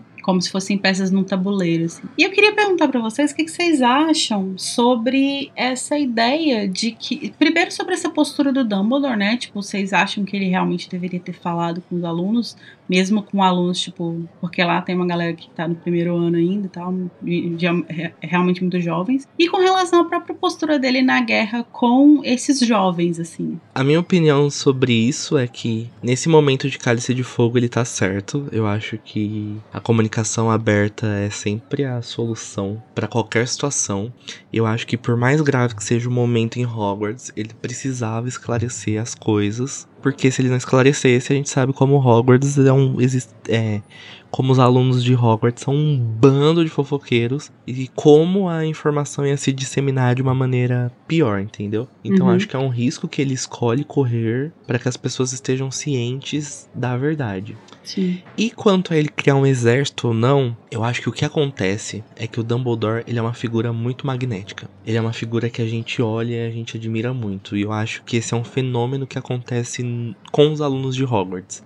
Então, por mais que ele esteja só deixando coisas claras, eu acho que a admiração e o respeito que os alunos têm por ele, por mais que isso vai ser quebrado um pouco no próximo livro, acho que isso pode ter acontecido antes também, sabe? Essa admiração uhum. faz com que os alunos queiram estar do lado dele. Então, talvez o esse, essa pode ter sido uma grande motivação do Tiago, do Sirius terem entrado para a Ordem da Fênix, sabe? Uhum. Esse, esse, essa paixão que os alunos têm pelo Dumbledore, muito mais do que ser intencional. Apesar de achar que ele não cria exército, mas ele não dá ponto sem nó também, né?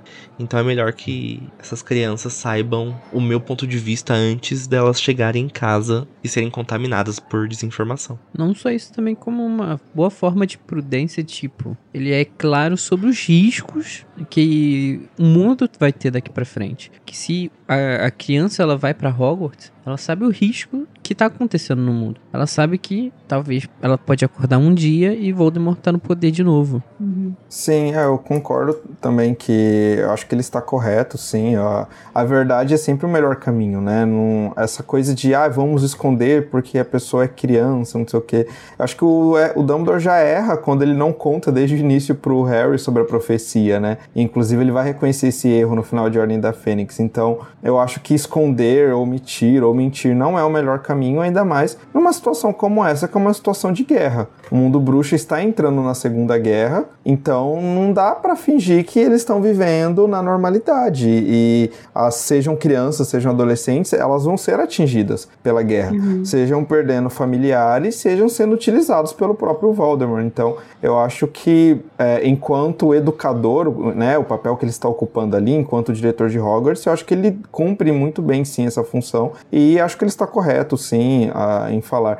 Agora, uma outra questão também da, do exército, né, eu acho interessante muitas pessoas criticarem, ah, o Dumbledore está formando exército e tudo mais. Mas aí a gente tem que lembrar que estamos falando novamente de uma obra literária, uma narrativa jovem adulto com personagens protagonistas que são adolescentes. Então, se os adolescentes em Harry Potter não fazerem parte da armada de Dumbledore, não lutarem na guerra, acabou Harry Potter, né? Então não dá para não dá para esperar que a gente vai ter uma saga de sete livros em que os protagonistas são adolescentes e que na hora do vamos ver na guerra são seus pais, são seus irmãos mais velhos que vão lutar e que eles vão ficar sentados em Hogwarts brincando de, de sei lá, comendo sapo de chocolate, bexigas. de bexigas e tudo mais. Isso não vai acontecer. Então, é, essa, novamente, as pessoas têm que compreender que Dumbledore não é uma pessoa de carne e osso, ele é um personagem. Né? Então, uhum. as ações dele têm uma lógica dentro daquela narrativa.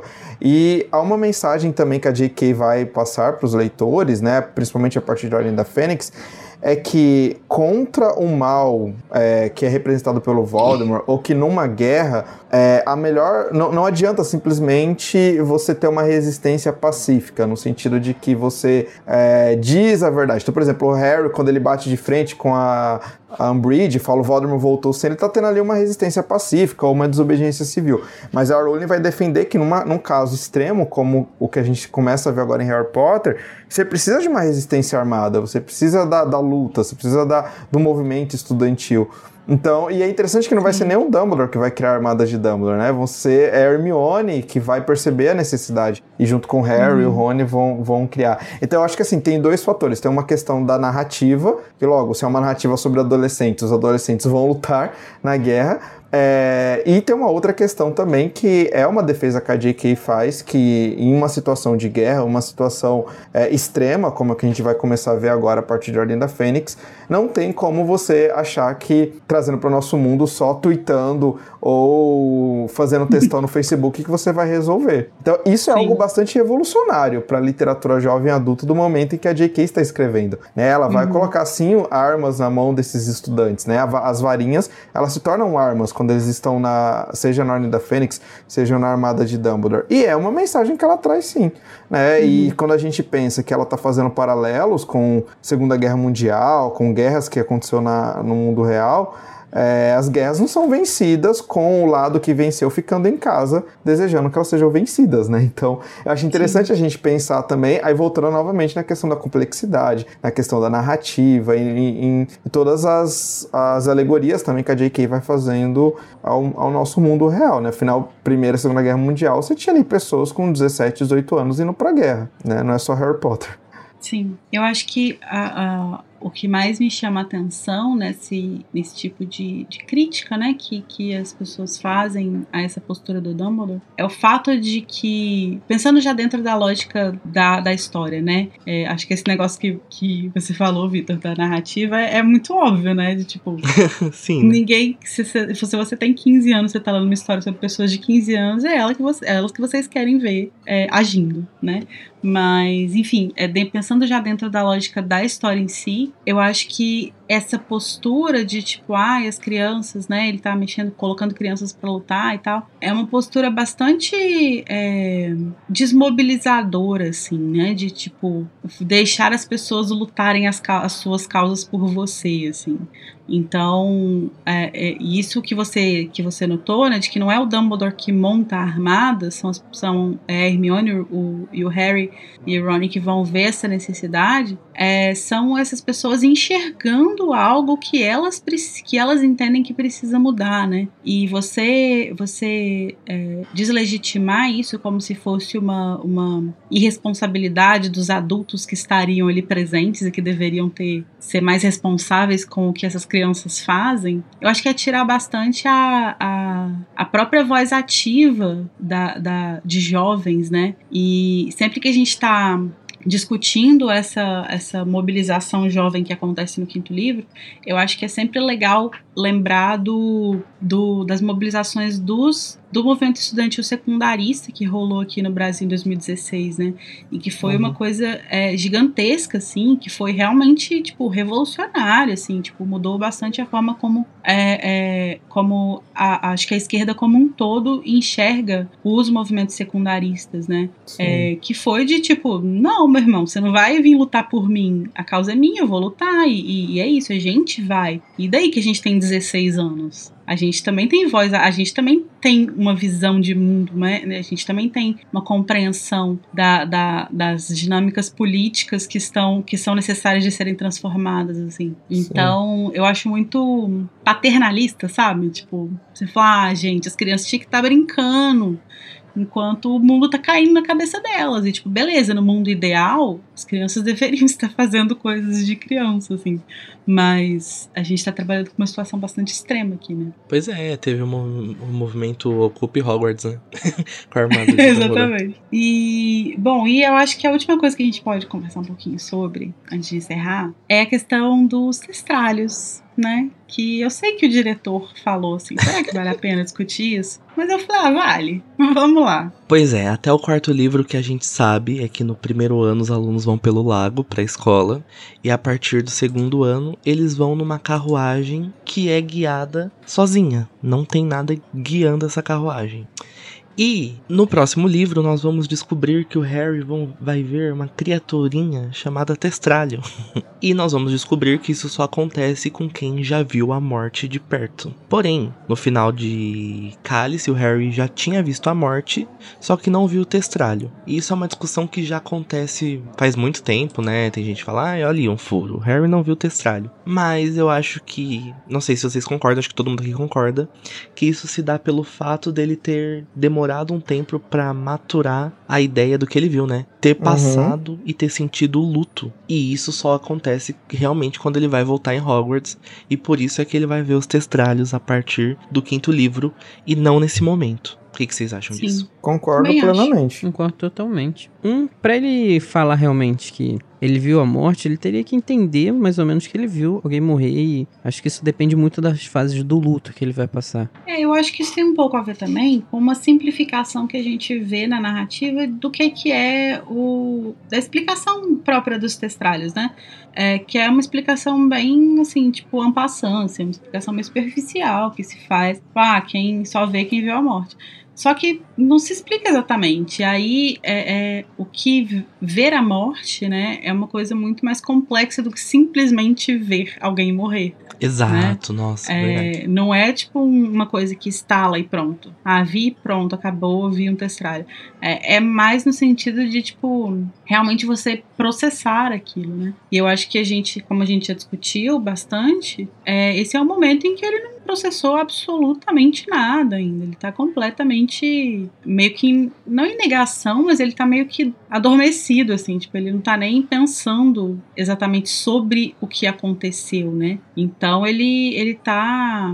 Ele tá num momento em que ele não tá de fato compreendendo. E isso só vai acontecer porque ele vai passar. Eu acho que aquele, por mais é, sofrido que seja, aquele mês que ele passa nos Dursley sozinho, isolado, é o que vai é, fazer com que ele de fato entenda, né, que, que realmente o Cedrico morreu que foi aquilo que ele, que ele viu foi isso mesmo, assim, foi uma pessoa sendo assassinada. Até porque a morte do Cedrico é muito crua, né? Ela é muito rápida e logo ele já tá duelando com Voldemort. Meu Deus, meu pai, minha mãe, não sei o que. Né? É tudo muito corrido e ele demora muito a de fato parar e pensar: caramba, é. É difícil processar, né? Então, eu queria convidar vocês para nosso, os nossos momentos finais desse episódio e pra gente poder lançar juntos o nosso último Avada Kedavra. De cálice de fogo. Que susto, Caralho. Você falou nosso último, eu já fiquei triste. Não, o último do cálice. Então, o nosso Avada Kedavra, né, aquele momento assim que a gente detesta, que a gente não gostou do capítulo, seja porque foi ruim mesmo, foi mal escrito, acontece também, né? É, ou porque é triste, ou porque você te deu ódio, enfim, o momento que você gostaria de aniquilar desse capítulo. Primeiros convidados, né? Vitor, qual que seria o seu Avada Kedavra? É, no Draco, Crab e Goyle. Era um só, mas tô fingindo que foi tão forte a Vada Kedavra que acertou os três ao mesmo tempo. Põe um espelho do lado, assim, pra dar uma Eu joguei junto com você, fica tranquilo. Então, Lu, Luiz, o seu Avada também vai para o Draco Crab Com Gold? certeza. Hum, Nem penso duas vezes. Que ódio, Muito bem. cara. Que ódio Muito daquela bem. falinha prepotente do Draco.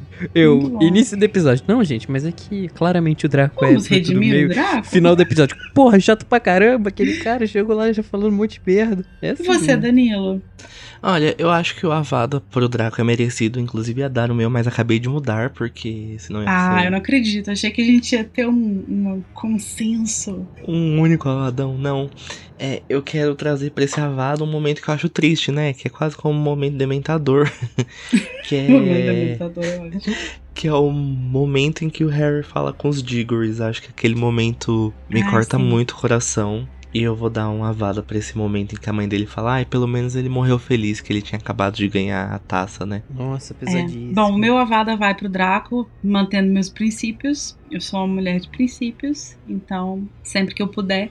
E, e é bom, porque assim, Bom às manter a vezes eu. tradição, né, Lari? É, não, tipo, às vezes eu simplesmente dou o Avada no Draco por costume. Porque ele tá no capítulo, né? Porque ele tá ali. Mas esse, por exemplo, é merecido demais. Esse é é, merecido merecido, gente. demais da Esse conta. é. Mas pra gente terminar esse capítulo e esse livro com o nosso coração mais quentinho, mais animado, mais feliz, vou chamar então o nosso último Spectrum Patronum.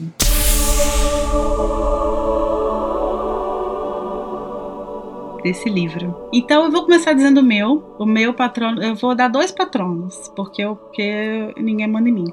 Eu, vou sou dar um, host, eu posso. Eu vou dar um patrono não corpóreo para o Harry, que é um personagem de quem eu gosto cada vez mais, assim, eu tenho cada vez mais é, entendido e gostado mais do Harry, assim. E o meu patrono corpóreo vai, claro, pro Snape, porque, eu tô, como eu disse, eu sou uma mulher de princípios, então toda vez que eu puder dar um patrono pra ele, eu vou dar um patrono pra ele. E eu adoro toda vez que se menciona e se questiona e se cria uma discussão sobre o que, que é, qual é desse homem. Então meu patrono vai para aquela troca de olhares entre o Harry e o Snape. E você, Luiz, qual o seu patrono? Olha, é muito fácil pra, pra eu escolher um patrono nesse momento, porque, cara, o que o Hagrid fez pelo Harry naquele momento foi muito singelo e, e bonito. Não teria como eu escolhi um momento melhor, porque a gente vem de momentos sucessivos muito, muito ruins e muito tristes na, nesses últimos capítulos. E é o momento que meio que. Sabe aquela, aquela, cari, aquela car, acariciada no coração? Uhum. Que fala, calma. Aquele abraço. Vai, é, vai ficar tudo bem. Muito bem. Eu acho que é perfeito. E se encaixa muito bem ali. E você, Vitor? Qual que é o seu patrono? Bom, já que você deu dois, Larissa, eu vou dar dois também.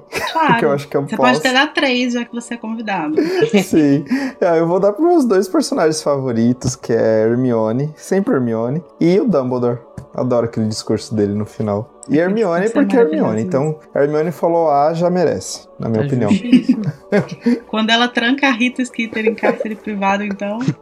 É, a, gente, a gente esquece que ela A gente- fez isso. Ó, meu vez já tá aqui pra falar quando ela fez isso, tá? A, a gente pode, a gente pode bend os nossos valores éticos, né? A gente pode, tipo, ah, flexibilizar um pouquinho. Sim. Totalmente. É, isso é o que eu mais faço, inclusive, com o meu personagem. E, e você, Danilo, pra encerrar, qual é o seu patrono? Olha, eu acho que pra encerrar Cálice de Fogo, Ai, meu Deus. eu Meu Deus, preciso olha, dar um patrono pra única pessoa possível. Ah, obrigado, que Danilo. tal qual como. Não é um momento crucial, Luiz, é um momento patrão. Que horror. tal como a pessoa. Que tal como a Lari, essa pessoa vem gostando cada vez mais. Que é o Harry Potter. Esse livro é dele, né, gente? Esse livro é totalmente do Harry. E Eu acho que os sete eu são, né? desconfio, E eu desconfio cada vez mais que quem não gosta do Harry não leu direito. Então, vocês me desculpem. Mas é merecidíssimo esse patrono. Acho que tanto por esse capítulo, quanto por toda a trajetória que tem nesse livro, por todas as perdas que ele tem, a partir de agora, né? Porque a contagem dos corpos começou com o Cedrico. Eu acho que ele merece esse patrono corpóreozão pra ele. E convido todos os ouvintes a levantarem e dar um brinde a Harry Potter. Porque é o melhor personagem, gente. Não, não consigo. E é engraçado esse fenômeno, né, que a Lari falou. Porque realmente, conforme a gente vai lendo, a gente vai compreendendo e se apaixonando um pouquinho mais por ele. Acho muito justo. Acho justíssimo que, que a gente termine com o patrono pro Harry. E merecidíssimo, porque ele brilha demais. Muito. nesse- muito principalmente nesses últimos capítulos, assim, ele tá, tá maravilhoso. Bom, antes da gente encerrar, queria agradecer demais a presença do Vitor, que topou estar aqui com a gente. Foi incrível, volte sempre. Ah, muito obrigado, Larissa. Mais uma vez, muito obrigado também, Danilo, Luiz. Foi maravilhoso estar aqui com vocês. Ai, foi Quando ótimo. vocês quiserem, pode me convidar novamente. Estarei aqui com certeza. Eu Convidaremos. sou um grande fã do trabalho de vocês, então estar aqui hoje realmente eu fiquei muito, muito feliz. Com certeza, Ah. se tivesse que fazer um patrono hoje, meu patrono sairia rapidinho, ficaria pronto, porque eu ia usar essa imagem e essa memória da gente conversando Ô, hoje. gente. Que foi Ai, muito legal. sensível. Muito Vitor. obrigado, E Vitor. Vitor, faz o seu jabá, conta pra gente da- do, seu, do seu projeto, do seu curso. É, Ah, é a hora de arranjar aluno. Manda ver. Ah, perfeito. Bom, isso é, esse é a corrida do- de um professor, né? Sempre procurando Aham. alunos, verdade. Bom, eu tenho a página no Instagram, que é Para Além de Hogwarts. Nessa página eu publico geralmente textos de divulgação científica, analisando Harry Potter por meio de uma perspectiva da história, que é a minha área de formação. É, desde 2017 eu trabalho num programa de extensão da Unicamp voltado para idosos, que é o programa Universidade, e foi lá que eu comecei a ministrar cursos sobre Harry Potter e história. É, estamos aí já indo para 4, 5 anos, e neste ano de 2021, seguindo pedidos de várias pessoas que falavam que queriam fazer o curso, mas não tinham ainda 50, 60 anos, eu comecei a ministrar algumas edições é, via minha página para além de Hogwarts. Então, quem se interessar em compreender, entender Harry Potter por meio dessa perspectiva, deixa o convite para seguir a minha página e para fazer uma das edições é, do curso. Provavelmente em 2021, já em janeiro, devo lançar uma nova edição. Então fiquem lá atentos na página. Vai ser um grande prazer ter vocês como meus alunos, como minhas alunas. E eu tenho também atualmente um projeto com a Vanessa Martins, que é doutoranda do PPG-Com da Federal Juiz de Fora, ela trabalha com Harry Potter na pesquisa dela de doutorado também. Eu não falei da minha pesquisa de doutorado, mas minha pesquisa também está relacionada a Harry Potter, é, pensando no ensino de história voltado para idosos por meio de Harry Potter. E eu e a Vanessa nos juntamos então, dois doutorandos trabalhando com a saga e criamos um projeto de clube de leitura, que é o Hogwarts Mil Histórias. A gente está finalizando agora a primeira temporada do clube, mas em 2022 faremos uma segunda temporada, então já deixo o convite também. Ah, no caso dos meus cursos, eles não são gratuitos, mas o clube de leitura ele é gratuito. Então fica o convite para vocês. Arrasou, Vitor. Uhum. Fun fact: a Vanessa faz doutorado em Juiz de Fora e eu sou Juiz de Fora, mas a gente não se conhece. É uma grande coincidência. Muito conveniente, como diria Júnior. Pois é, né? Como a vida é conveniente. É verdade. Bom, então, gente, nossa, eu tô até emocionada de dizer isso. Mas agora que a gente chegou até o final desse ano absurdo e perturbador e a gente tem até um pior pela frente aí, né, vindo aí. é hora de o quê? Fechar o livro, né? Respirar um pouquinho e a gente já vai agora se preparar para nossa quinta temporada em que a gente vai ler Harry Potter e a Ordem da Fênix, capítulo a capítulo. E a gente espera vocês na semana que vem pro último Metendo a Colher de Cálice de Fogo. Não esqueça esqueçam de mandar um feedback. Então, você não comentou nenhum, nenhum dos Mac até agora, Isso. agora é a hora. Porque vai ser comentário de tudo. A gente vai ler comentário do primeiro ao último. Pode, pode mandar. Pode mandar comentário geralzão, vai ser o Mac de despedida de cálice. E é isso. Então a gente se vê na próxima semana, prometendo a colher. E a nossa quinta temporada volta em breve aí. Valeu, pessoal. Tchau, gente. Tchau, gente.